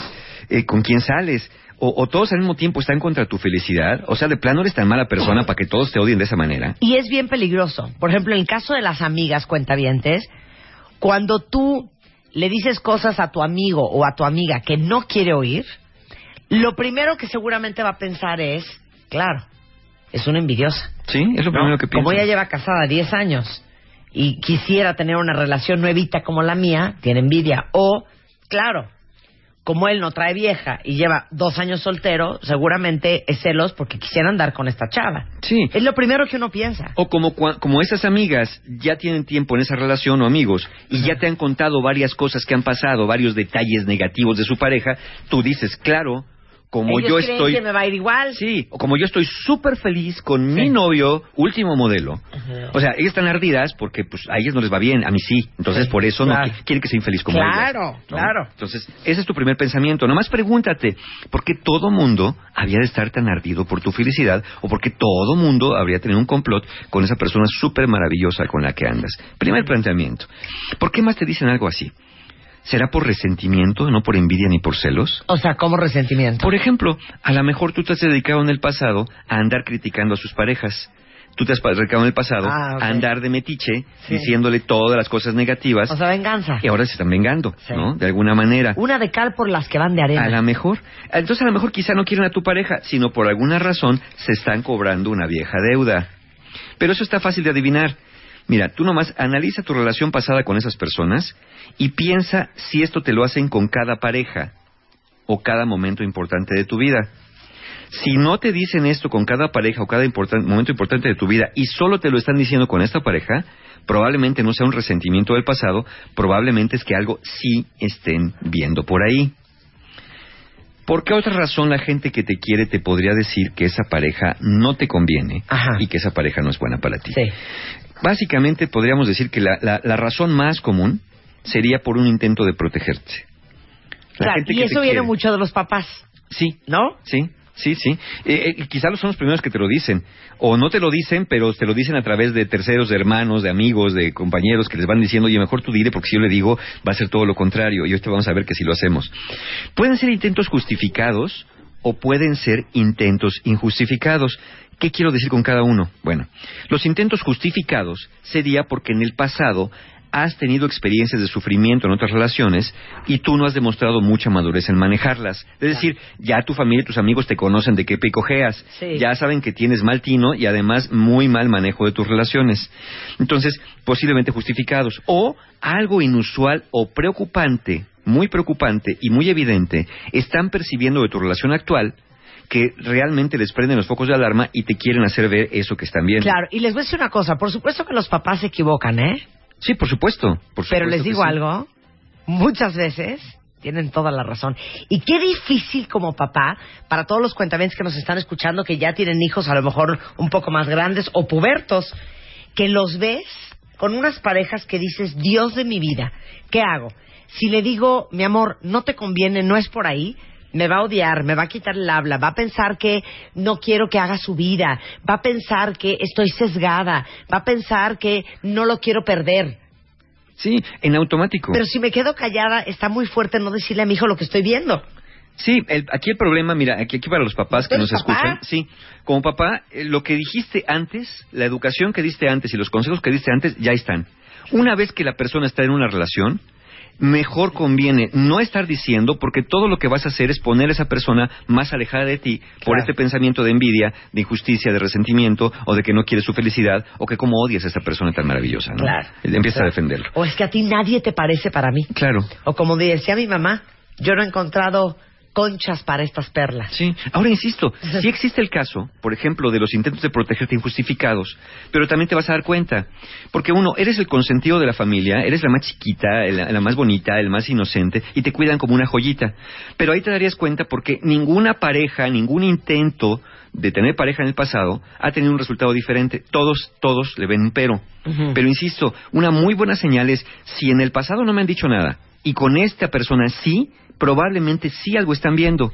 Claro. Y ya no son creencias distorsionadas o prejuicios familiares acerca de clase social, estatus, aspectos, etcétera, etcétera. Entonces, intentos de protegerte justificados e injustificados. Ahora, hay una última razón. Que no hay envidia, que no hay resentimiento, ni son intentos de protegerte. La verdad, les cayó gordo. No más. Así. Nada más. Les parece un hígado. Ya era algo personal. Sí. Ahora, fíjate bien, si, si les cayó gordo o les cayó gorda a la persona, generalmente es por algo de su comportamiento más que de su aspecto. Y puede ser que tenga conductas que tú no has visto, que son, es una persona engreída, que es una persona descortés, que es una persona incivilizada, Sí, sí, sí. hostil, extraña para tu contexto sociocultural. Claro. Y que puede ser que como ellos no lo conocen Claro. tanto como lo conoces tú, a lo mejor tú puedes darle otra interpretación a lo mejor a la descortesía, porque a lo mejor ellos creen que es descortés, pero la verdad es que tú sabes que es que es bien introvertido, por ejemplo, ¿no? Sí, claro, claro, ¿No? claro. Pero acuérdate que ellos no lo conocen como lo conoces tú, número uno. Y número dos, también puede ser otra variable, que tú estés tan acostumbrada a eso que ya no lo veas. Claro. A ese comportamiento. Sí. O tan enamorado o tan enamorada Que no lo que todavía no lo estés viendo, Claro. pero que te vas a acabar dando cuenta. Claro. Acuérdate, hicimos también un programa donde dijimos las cosas que te atraen de tu pareja son las que después acaban por alejarte de ella. Es que es súper divertido, súper ameno. Sí. Y entonces todo el mundo lo va a amar. Y todo el mundo, es que es un irrespetuoso, es un hígado. Se cree chistoso. Y es alcohólico. Pero es un imbécil, Claro. ¿no? Sí. Sí, claro. Entonces, aguas con eso también. Que aparte, déjame decirte una cosa, Mario. Como va de ida, va de vuelta este tema. Porque ¿cuántos de ustedes no han tenido parejas en su vida, hombres, mujeres, que de repente sus papás lo adoran Sí, claro. o la adoran? Ya no sabes a quién quieren más. No, y tú dices, no mamá, o sea, de veras, es encantador, es súper seductor, que es lo que tú ves, Claro. pero lo que yo sé es que es un cuate muy infiel y muy desleal. ¿Qué te Ay, pasa? no, hijita, ¿cómo crees si yo lo veo un encanto? Claro, porque como va de, va de vuelta, ella no está viendo La parte lo que que, tú en la profundidad sí alcanzaste a Por ver. supuesto. ¿no? Pero siempre es importante escuchar. Ahora también, puede ser que cuando les caiga gordo porque sí, o gorda porque sí, no tiene que ver con una conducta, sino cómo se ve. ¿No? Por ejemplo, muchas familias se oponen a los tatuajes, a las rastas, a la forma de vestir.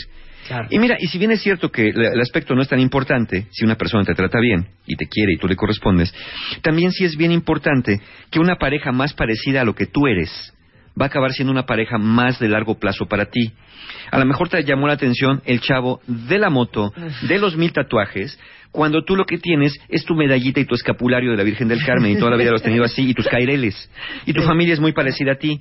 Es cierto que te llamó la atención, es cierto que tu familia pone el grito en el cielo Porque este cuate llega con, la- con el pañole, con Sí, este... ya llegó Satanás, Con el ¿no? pata- paliacate Sí. en la cabeza y las botas sin limpiarse los pies entrando al piso de mármol que tu mamá acaba de trapear y pulir con la espalda doliéndole.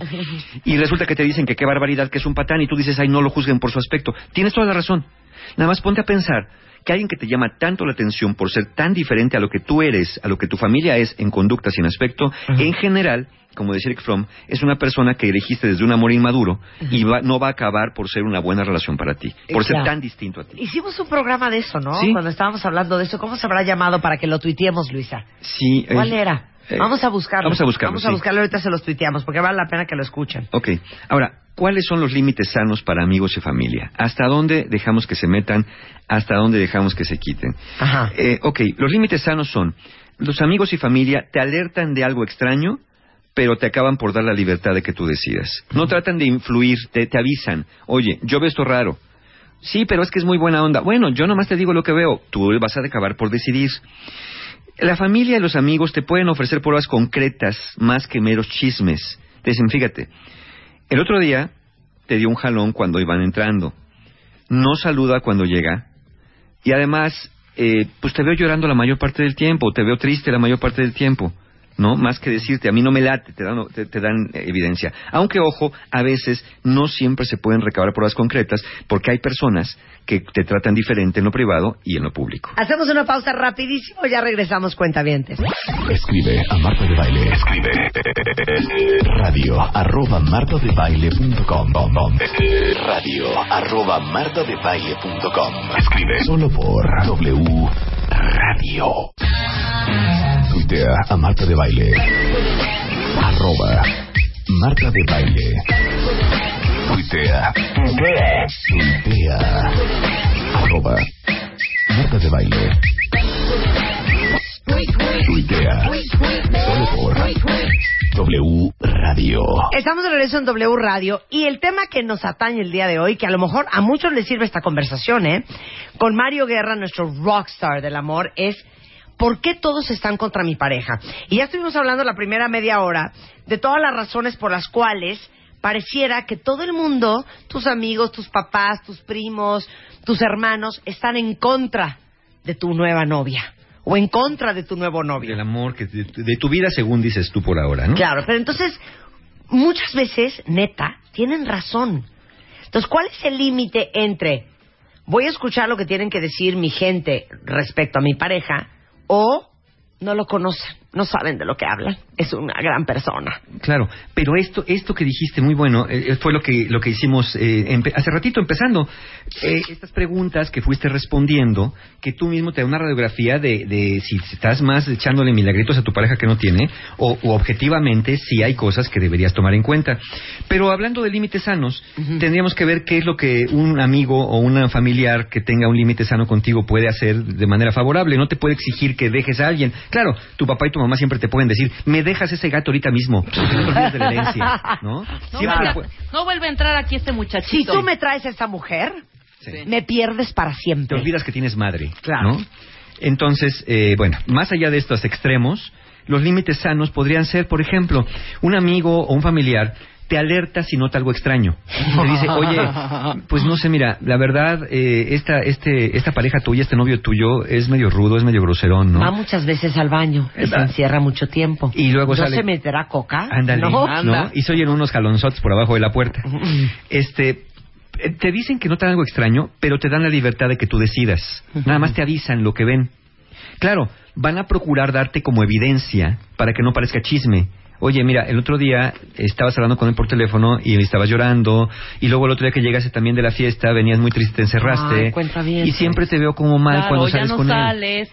O eres Exacto. otra cuando estás con esa persona. Exacto, que es lo que decía, lo que decía Marta hace rato.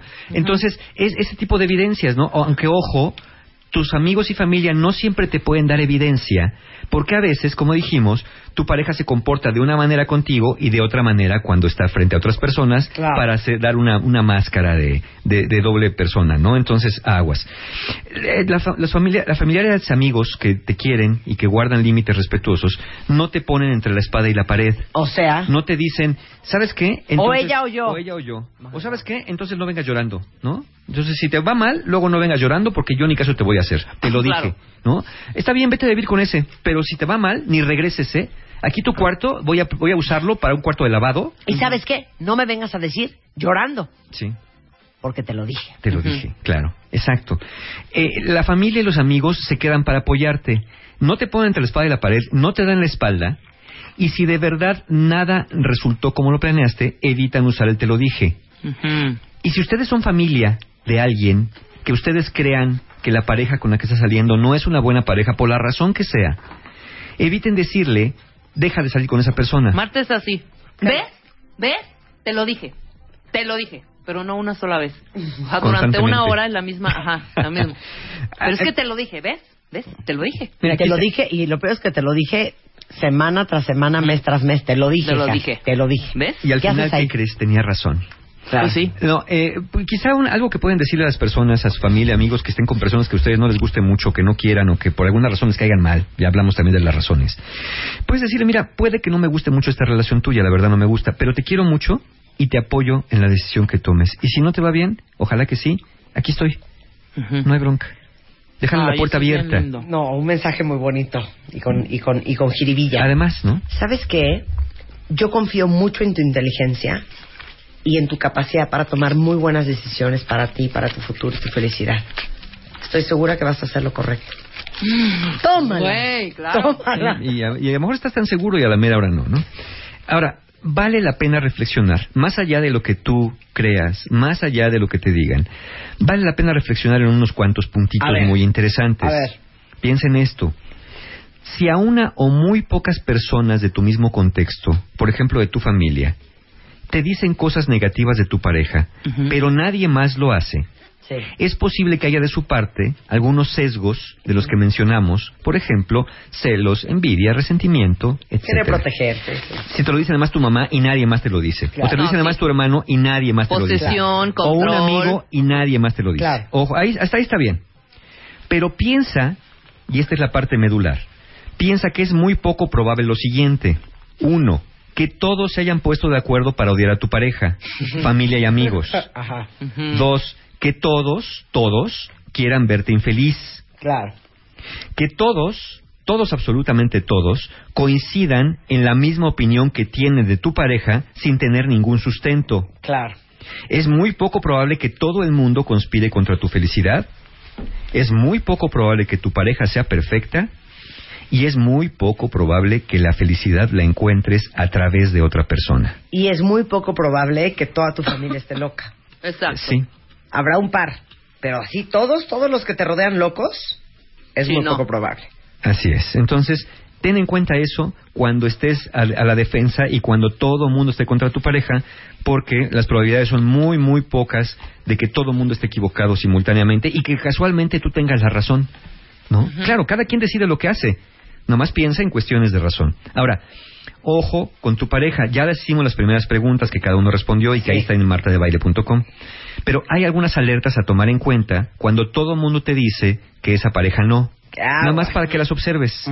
Por ejemplo, si tu pareja presenta las siguientes conductas, puede ser una mala señal acerca de sus intenciones.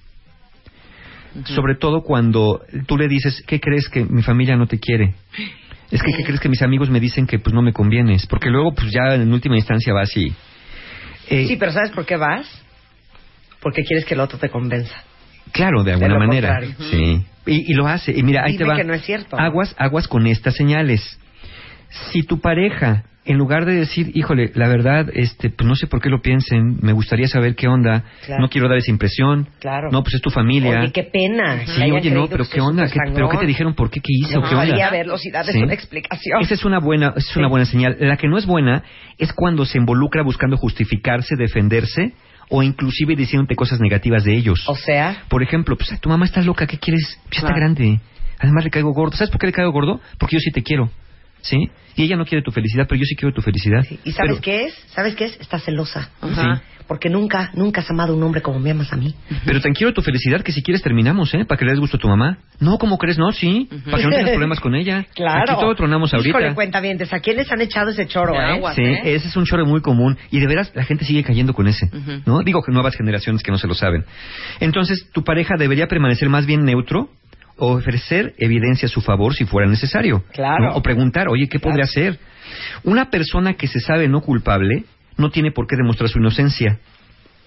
Aquellos que lo, que lo culpan tendría que mostrar su culpabilidad. Y, y esta persona, sobre todo tu pareja, aguas, sobre todo si tiene la siguiente conducta. Busca alejarte de todos excepto de él. O sea, oye, mi amor, entonces vamos el domingo a casa de mis papás. Digo, yo sé que está como rara la relación entre ellos y tú, pero pues, es cumpleaños de mi mamá. Sí, este, no, no, ¿sabes qué? Mira, ya sabemos que a tu mamá no le caigo bien y la verdad me tira mala onda. Si quieres, ve tú sola. Digo, yo, pues aquí me quedo y este, me quedo aquí comiendo unas papas, viendo una peli solo, no hay bronca. Es que yo quiero que vayas conmigo. Sí, no quiero que te quedes solo, mi amor. ¿Cómo te vas a No, quedar pues solo? está bien, no, pues es tu familia también, lo entiendo. O sea, yo entiendo que no me quieren. No, a ver, ¿sabes qué? Le voy a hablar a mi mamá y me quedo yo contigo. Híjole, ¿de veras? Sí. ¿En serio? Sí. Oye, pero si te causa una bronca. No, cero, gordo. Ay, te digo la verdad, yo quería que te quedaras. De veras. Sí, claro. Yo quería que muy te mal, quedaras. muy mal, Porque, muy ¿sabes mal. qué? Me iba a sentir bien solo y bien triste sin ti. Muy mal. Sí, aguas, Muy mal. aguas con eso. Entonces, ahora, ojo, otra otra alerta con tu pareja, ¿sí? Si es de las parejas que nadie quiere y todo el mundo te dice que va. Además de estarle echando tierra a la familia o defendiéndose como loco o de buscar alejarte de los demás, te ofrece largas lecciones de vida explicándote por qué él está bien y por qué el resto del mundo que no lo quiere está mal. Tal vez te diga, mira, lo que pasa es que tú y yo tenemos algo bien especial. ¿Y eso? Eso suele despertar la envidia de mucha gente, porque es el amor verdadero, que yo creo que nunca han sentido. Wow. ¿Sí? Entonces, es natural que tengan ese sentimiento, chiquita. Pero mira, ¿sabes qué? Tú y yo contra el mundo. ¿Sí? Nada va a separar nuestro amor. Porque, ¿sabes qué? No importa lo que digan, jamás, jamás te voy a dejar. ¿Y sabes por qué? Porque te amo. Te amo sobre todas las cosas. Ay, Ya, Mario, qué asco. Qué horror. ¿No? Bueno, Aguas, hasta me dio como náusea. Aguas, güey. Aguas. E- Y esto también, yo estoy, tenía una paciente que el otro día me acaba de mandar por ahí un tweet que dije, ay, esta niña. Este, en aquel tiempo, eh, decía, eh, su pareja le decía que ella era especial, que por eso él la había elegido. ujú. Que él entendía que ninguno de sus amigos, que incluso yo, su terapeuta, No veía. quisiéramos alejarlo de él. Ah, Wow. ¿sí? Porque él era un ser incomprendido, porque era un ser superior. Pero que ella tenía que entender que si él la había elegido para ser su pareja, casi casi era para fundar una nueva raza humana superior. De verdad. horror. Y lo, lo más espeluznante es que esta niña lo creía. Mario, pero es que él me eligió. ¿Te eligió para qué? Como su víctima. Sí. ¿Te eligió para qué? Para verte la cara con esas historias, ¿no? Porque aparte, él era como el, el, el, el- nuevo Mesías, ¿no? Casi, qué casi. horror. Digo, personas Darles sumamente apes, narcisistas, sumamente ¿eh? manipuladoras. Entonces, aguas con estas conductas. Si tu pareja que nadie la quiere te viene con estas cosas, ya entenderás por qué nadie la quiere. A mí ¿no? me decían, es que yo soy tu talismán. ¡Qué horror! Y te quedabas, no ¿sabes? se vayan tan complicados. Hombre, tú, yo soy tu talismán. ¿Qué es esa nadie te va a querer como te quiero yo. Sí. ¡Puta! Claro. Peligrosísimo. Exacto, exacto, peligrosísimo. Sí, porque casi casi están diciendo eres una porquería y yo te aguanto, entonces ¿quién va, Exacto. te va a aguantar, no? Por, por- de alguna manera. Oye, es Ahora, como un maleficio. pues un poco Sí, sí. es un maleficio. Ahora, esas son señales de alerta en tu pareja, que si la gente dice que si nadie quiere a tu pareja, si todos están contra ella, son señales de alerta que te dicen, a lo mejor si hay razones, porque si no mi pareja, ¿por qué tendría que estarse defendiendo así? ¿O por qué querría alejarme de los demás? Ahora, ojo contigo también, porque tú también puedes presentar conductas bien extrañas cuando todo mundo quiere alejarte de tu pareja o todo mundo lo rechaza. La primera, te quieres quedar con tu pareja solo para demostrarle a otros que estaban equivocados. Claro. Ah, sí, pues ahora me quedo, fíjate. Yo no me caso. Exactamente, ahora me caso. Pues, ¿Por qué van a decir que lo que tengo que hacer? ¿No? ¿Qué, quieren, qué, qué saben de mi vida? Esto, esto viene de un fenómeno que se llama la reactancia psicológica. La reactancia psicológica nos lleva a decidir lo opuesto a lo que nos dicen porque sentimos que estamos perdiendo libertad de elegir. Entonces, aunque sepamos que los que nos dicen tienen razón Claro. y yo estoy equivocado, Te mueres con de tal de no, de no perder la libertad, decido lo contrario aunque sepa que me va a ir de la patada. Elegimos lo opuesto aunque no nos convenga. Claro. Entonces, aguas con este fenómeno que es bien común, prácticamente piensen, en algún momento todos lo hemos presentado. Te dicen blanco y tú querías blanco, pero como ya te dijeron blanco, ahora quieres negro. Claro. Porque, ¿Por qué te van a decir blanco? Claro. ¿No? Aunque nunca te gustó el negro, nomás por tener la razón. Entonces, aguas con eso. Y si empiezas a creer que la solución es alejarte de todo el mundo para preservar a tu pareja, e incluso de tu forma de vida actual, e irte lejos para empezar una nueva vida de cero, seguramente estás viviendo una fantasía. Alejarte de todos los que te quieren, alejarte de toda la vida que has construido, para irte con una sola persona, basado en promesas que no son reales todavía y que posiblemente sean muy fantasiosas, seguramente va a acabar por dejarte sola o solo al lado de una persona que va a acabar maltratándote o al menos sí validando estas sospechas que el resto de la gente tenía. Bueno, ya había varios en el timeline cuentavientes que están en una situación así. Entonces, los invitamos a la autorreflexión y a la autoobservación. Eso es. ¿Qué podemos hacer en este caso? A ver, Bueno. ¿qué van a hacer? Por un momento, a ti que te dicen tanto tu familia y tus amigos, todas las cosas que te dicen en tu pareja, o lo que te han dicho, o lo que has escuchado, porque a veces ni te lo dicen directamente, sino te lo dicen como rumor, date la posibilidad de pensar por un momento que lo que te dicen es cierto. Ujú. Piensa que sí es cierto lo que dicen de tu pareja. Por un momento nada más, es un ejercicio. Ya sé que tú dices que no porque es adorable. Sí, sí. Pero de verdad, piensa por un momento. ¿Y si fuera cierto? Ok. Pensando que es cierto, piensa, a ver, voy a pensar que es cierto y lo voy a observar. Y tal vez pueda haber algunas pruebas que confirmen lo que dicen de él o de ella y que hasta ese momento no había querido ver. O sea, velo con otros ojos. Velo con otros ojos. Ok.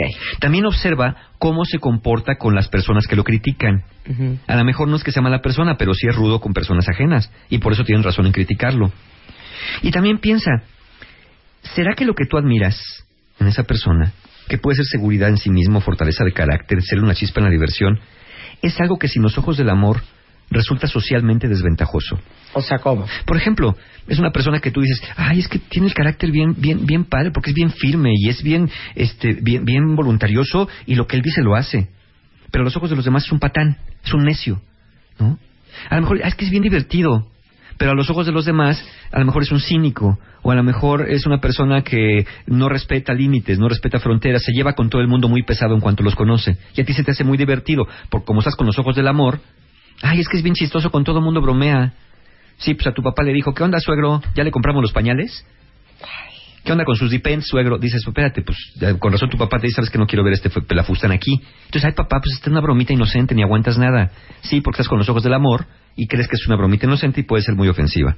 Y también observa, piensa por un momento, cuando la gente que te dice cierto, si te trata distinto en público que en privado. Si quiere dar una cara, como dijimos, ante la sociedad, ante los demás, y contigo te trata de maneras más duras, más ásperas, más rudas, te regaña, te critica, te juzga, te quiere cambiar, te quiere dar la lección de la vida, casi casi te quiere civilizar, entre comillas. Claro. Ese es primero, ¿no? Piensa que lo que te dicen puede ser cierto y velo con esos ojos. Segundo punto, deja de justificarlo ante los demás, porque te la pasas justificándolo. Si tú justificas a alguien que nadie quiere ante los demás, lo único que vas a confirmarles es tu mal juicio al elegir. Si les confirmas tu mal juicio, te van a seguir diciendo porque dicen, ves, no te das cuenta, ¿cómo defiendes a este, que es indefendible? Claro. Lo que tienes que hacer ahí es dar las gracias por sus comentarios y es ofrecer estar alerta. Que te digan, oye, yo creo que tu novio pues es como raro, ¿no? Deberías de pensarlo. No, ¿qué tiene? Es bien buena onda. No, no hagas eso. Dile, oye, mira, ¿qué te parece de raro? Pues no sé, algo no me vibra. Bueno, pues este, gracias por decirme, me voy a fijar bien. Órale, ga, ya con eso, ya con eso te los quitas de encima. Un voy a estar atento. Ándale. Porque de alguna manera lo que tienen, y cuando están preocupados, es que creen que no te puedes hacer cargo de la situación. Cuando tú le dices gracias por decirme, voy a estar atento, voy a estar alerta, de alguna manera les haces ver que tú te vas a hacer cargo de la situación. Si te pones tan defensivo, aguas con esto, si te pones tan defensivo o tan defensiva, quizá de verdad a ti también algo te impulsa a defender a tu pareja. A lo mejor inconscientemente piensas que sí necesitas ser defendido, ¿no? Si no, ¿por qué te pones tan bronco? Cuando dejas de defender a tu pareja, vas a tener más oídos y más cabeza para realmente escuchar y ver lo que los demás te dicen, a ver si lo compruebas o lo rechazas. Ok. Otro elemento, habla con tu pareja. Eh, Para ver, sí, Pero es que, ¿cómo se lo dices? ah, díselo. Pero no le digas, obviamente, oye, todo el mundo te odia. Sí, no, Ajá. hija. No, siempre le dices, oye, ¿sabes qué? Ya van varias personas, mi mamá, mi tía, mis amigos, me dicen, pues que, que, que algo no les late de ti. Si es una persona que vale la pena para ti y para él mismo hacer algo, te lo va a decir y te va a decir lo que dijimos hace rato. Oye, no, qué mala onda, ¿por qué piensan eso? Pues Claro. no sé, que hay algo raro. Oye, no pregúntales, ¿no? Para ver qué es. Yo no quiero dar esa impresión porque te quiero mucho y porque es tu familia y yo quiero estar bien con ellos. O sea, se va a preocupar también. Entonces, habla con tu pareja. A lo mejor, ¿y qué tal que te diga, oye, qué raro, siempre dicen de eso de mí las familias de mis parejas? A lo mejor hasta lo ayuda a saber algo que hace inconscientemente visto. que no había visto, cuando le caiga el 20 que es un patrón en un momento dado. Pero aguas, si se pone muy reactivo, muy hostil o llega al contraataque, a lo mejor estás poniendo el dedo en la llaga. Por eso es bueno hablar, para ver qué tipo de reacción tiene. Si es una reacción hacia el cambio, la conciencia y la sorpresa, o una reacción hacia qué les pasa, nos quieren separar, todo mundo está loco. Una pareja que quiere estar contigo normalmente te escucha y ofrece autoobservarse y no te dice que tus amigos y tu familia están locos o que lo odian igual que el resto del mundo. Ok, Y finalmente, recuerda esto, al final solo tú decides. ok. Solo tú decides. Toma en cuenta la opinión de los demás como una guía, pero nunca como un reemplazo de tu juicio. Pero regrésate a lo que dijimos, aguas, ¿qué tan probable es Observa. que todo mundo esté equivocado? ¿Qué tan probable es que todo mundo de verdad se haya puesto en una conspiración para hacerte la vida imposible? ¿Ok? Ahora, Aparte, recuerda- saben que es bien difícil que sobrevivan relaciones. O sea, claro que existen casos, pero que sobrevivan, sobrevivan relaciones que van contracorriente. Sí, sí, es muy difícil, es muy difícil. Recuerda también que el, el juicio, puede ser que quieras mucho a esa persona, sí, pero recuerda que mientras más enamorado estás, más probable es que tu juicio esté distorsionado. Y recuerda también que es importante, somos seres sociales, y es importante también que, eh, si bien dicen no te casas con la familia, pero la verdad que un poco sí.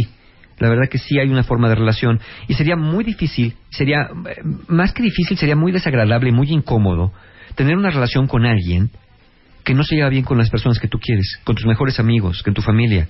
Claro, no deberían oponerse, pero la- la- el tema es que sí se están oponiendo. Y si se están oponiendo, ¿por qué razón es? Todo el mundo se está oponiendo.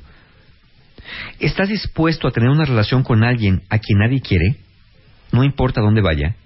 ¿De verdad estás dispuesto a eso? ¿De verdad quieres tanto a una persona como para estar dispuesto a perder a tus amigos, a tu familia? O no perderlos, a no poder ir a reuniones sociales, a familiares, a fiestas, sin que haya una cara, un gesto, una mueca, un comentario. O una cara de resignación de, ¿cómo? ¿Sigue con este? Puta, mano. ¿Qué pasa? Ya dile tú, no, Ya, pues tú Mario. dile. ¿No? Claro. Ya lo googleé, como dijimos hace rato. Pues ya googleé y no hay, y no hay soluciones, ¿no? Es que Claro. dicen que lo dejes y que no le digas nada. Si vas contracorriente y las cosas no te salen bien, luego no reclames que porque no te dijeron. Porque recuerda que sí te dijeron, pero tú nunca quisiste escuchar.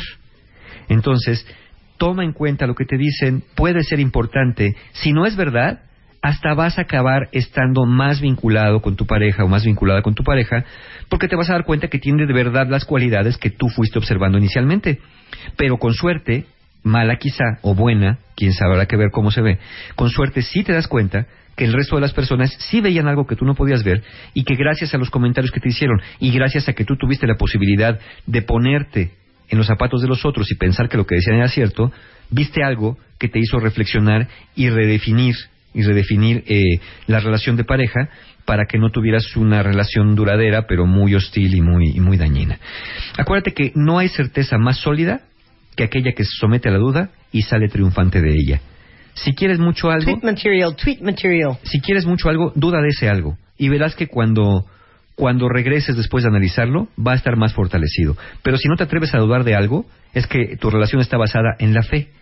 Uno nunca ha visto a Dios como tal, pero uno cree en Él por cuestión de fe. Una pareja no debería ser una divinidad, debería ser un ser humano, un ser pensante, un ser sintiente, que también tiene que ser analizado desde los ojos, pues de la crítica, desde los ojos de, de la objetividad, ¿no? En todo caso. Te queremos, Mario, te queremos. Yo también, muchas ¿Y hay gracias. curso con Mario, cuentavientes? Sí, sí tenemos. Eh, el sábado 6 de septiembre tenemos el taller Fortalecimiento de Autoestima. Nos quedan ya unos cuantos lugares disponibles. Este es el último taller de, de Fortalecimiento de Autoestima que hago. Eh, Lo, lo hago una No vez más. se lo vayan a perder. Ya no, ya no habrá otro este año de Fortalecimiento de Autoestima como tal. Hay que dar espacio a nuevos talleres. Por eso estamos, eh, pues, de alguna manera dejando descansar unos para dar la paso a otros y quedan unos cuantos lugares disponibles y ya están abiertas las inscripciones para el taller La ciencia y el arte de ser pareja, que es el sábado 27 de septiembre, un taller para parejas para que podamos trabajar sobre la mecánica y dinámica de las relaciones de pareja para poder mejorarlas. Entonces, ven el 6 de septiembre, fortaleciendo tu autoestima, 27 de septiembre, La ciencia y el arte de ser pareja,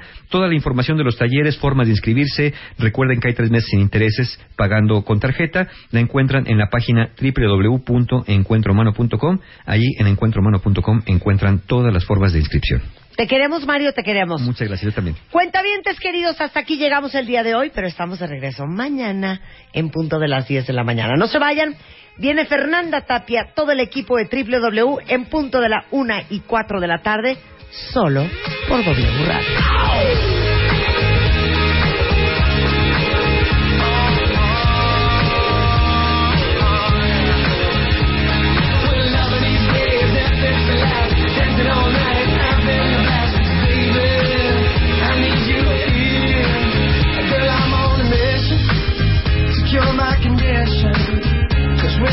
kissing.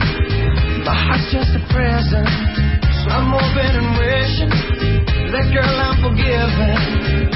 Say yeah, yeah. Cause every time you leave.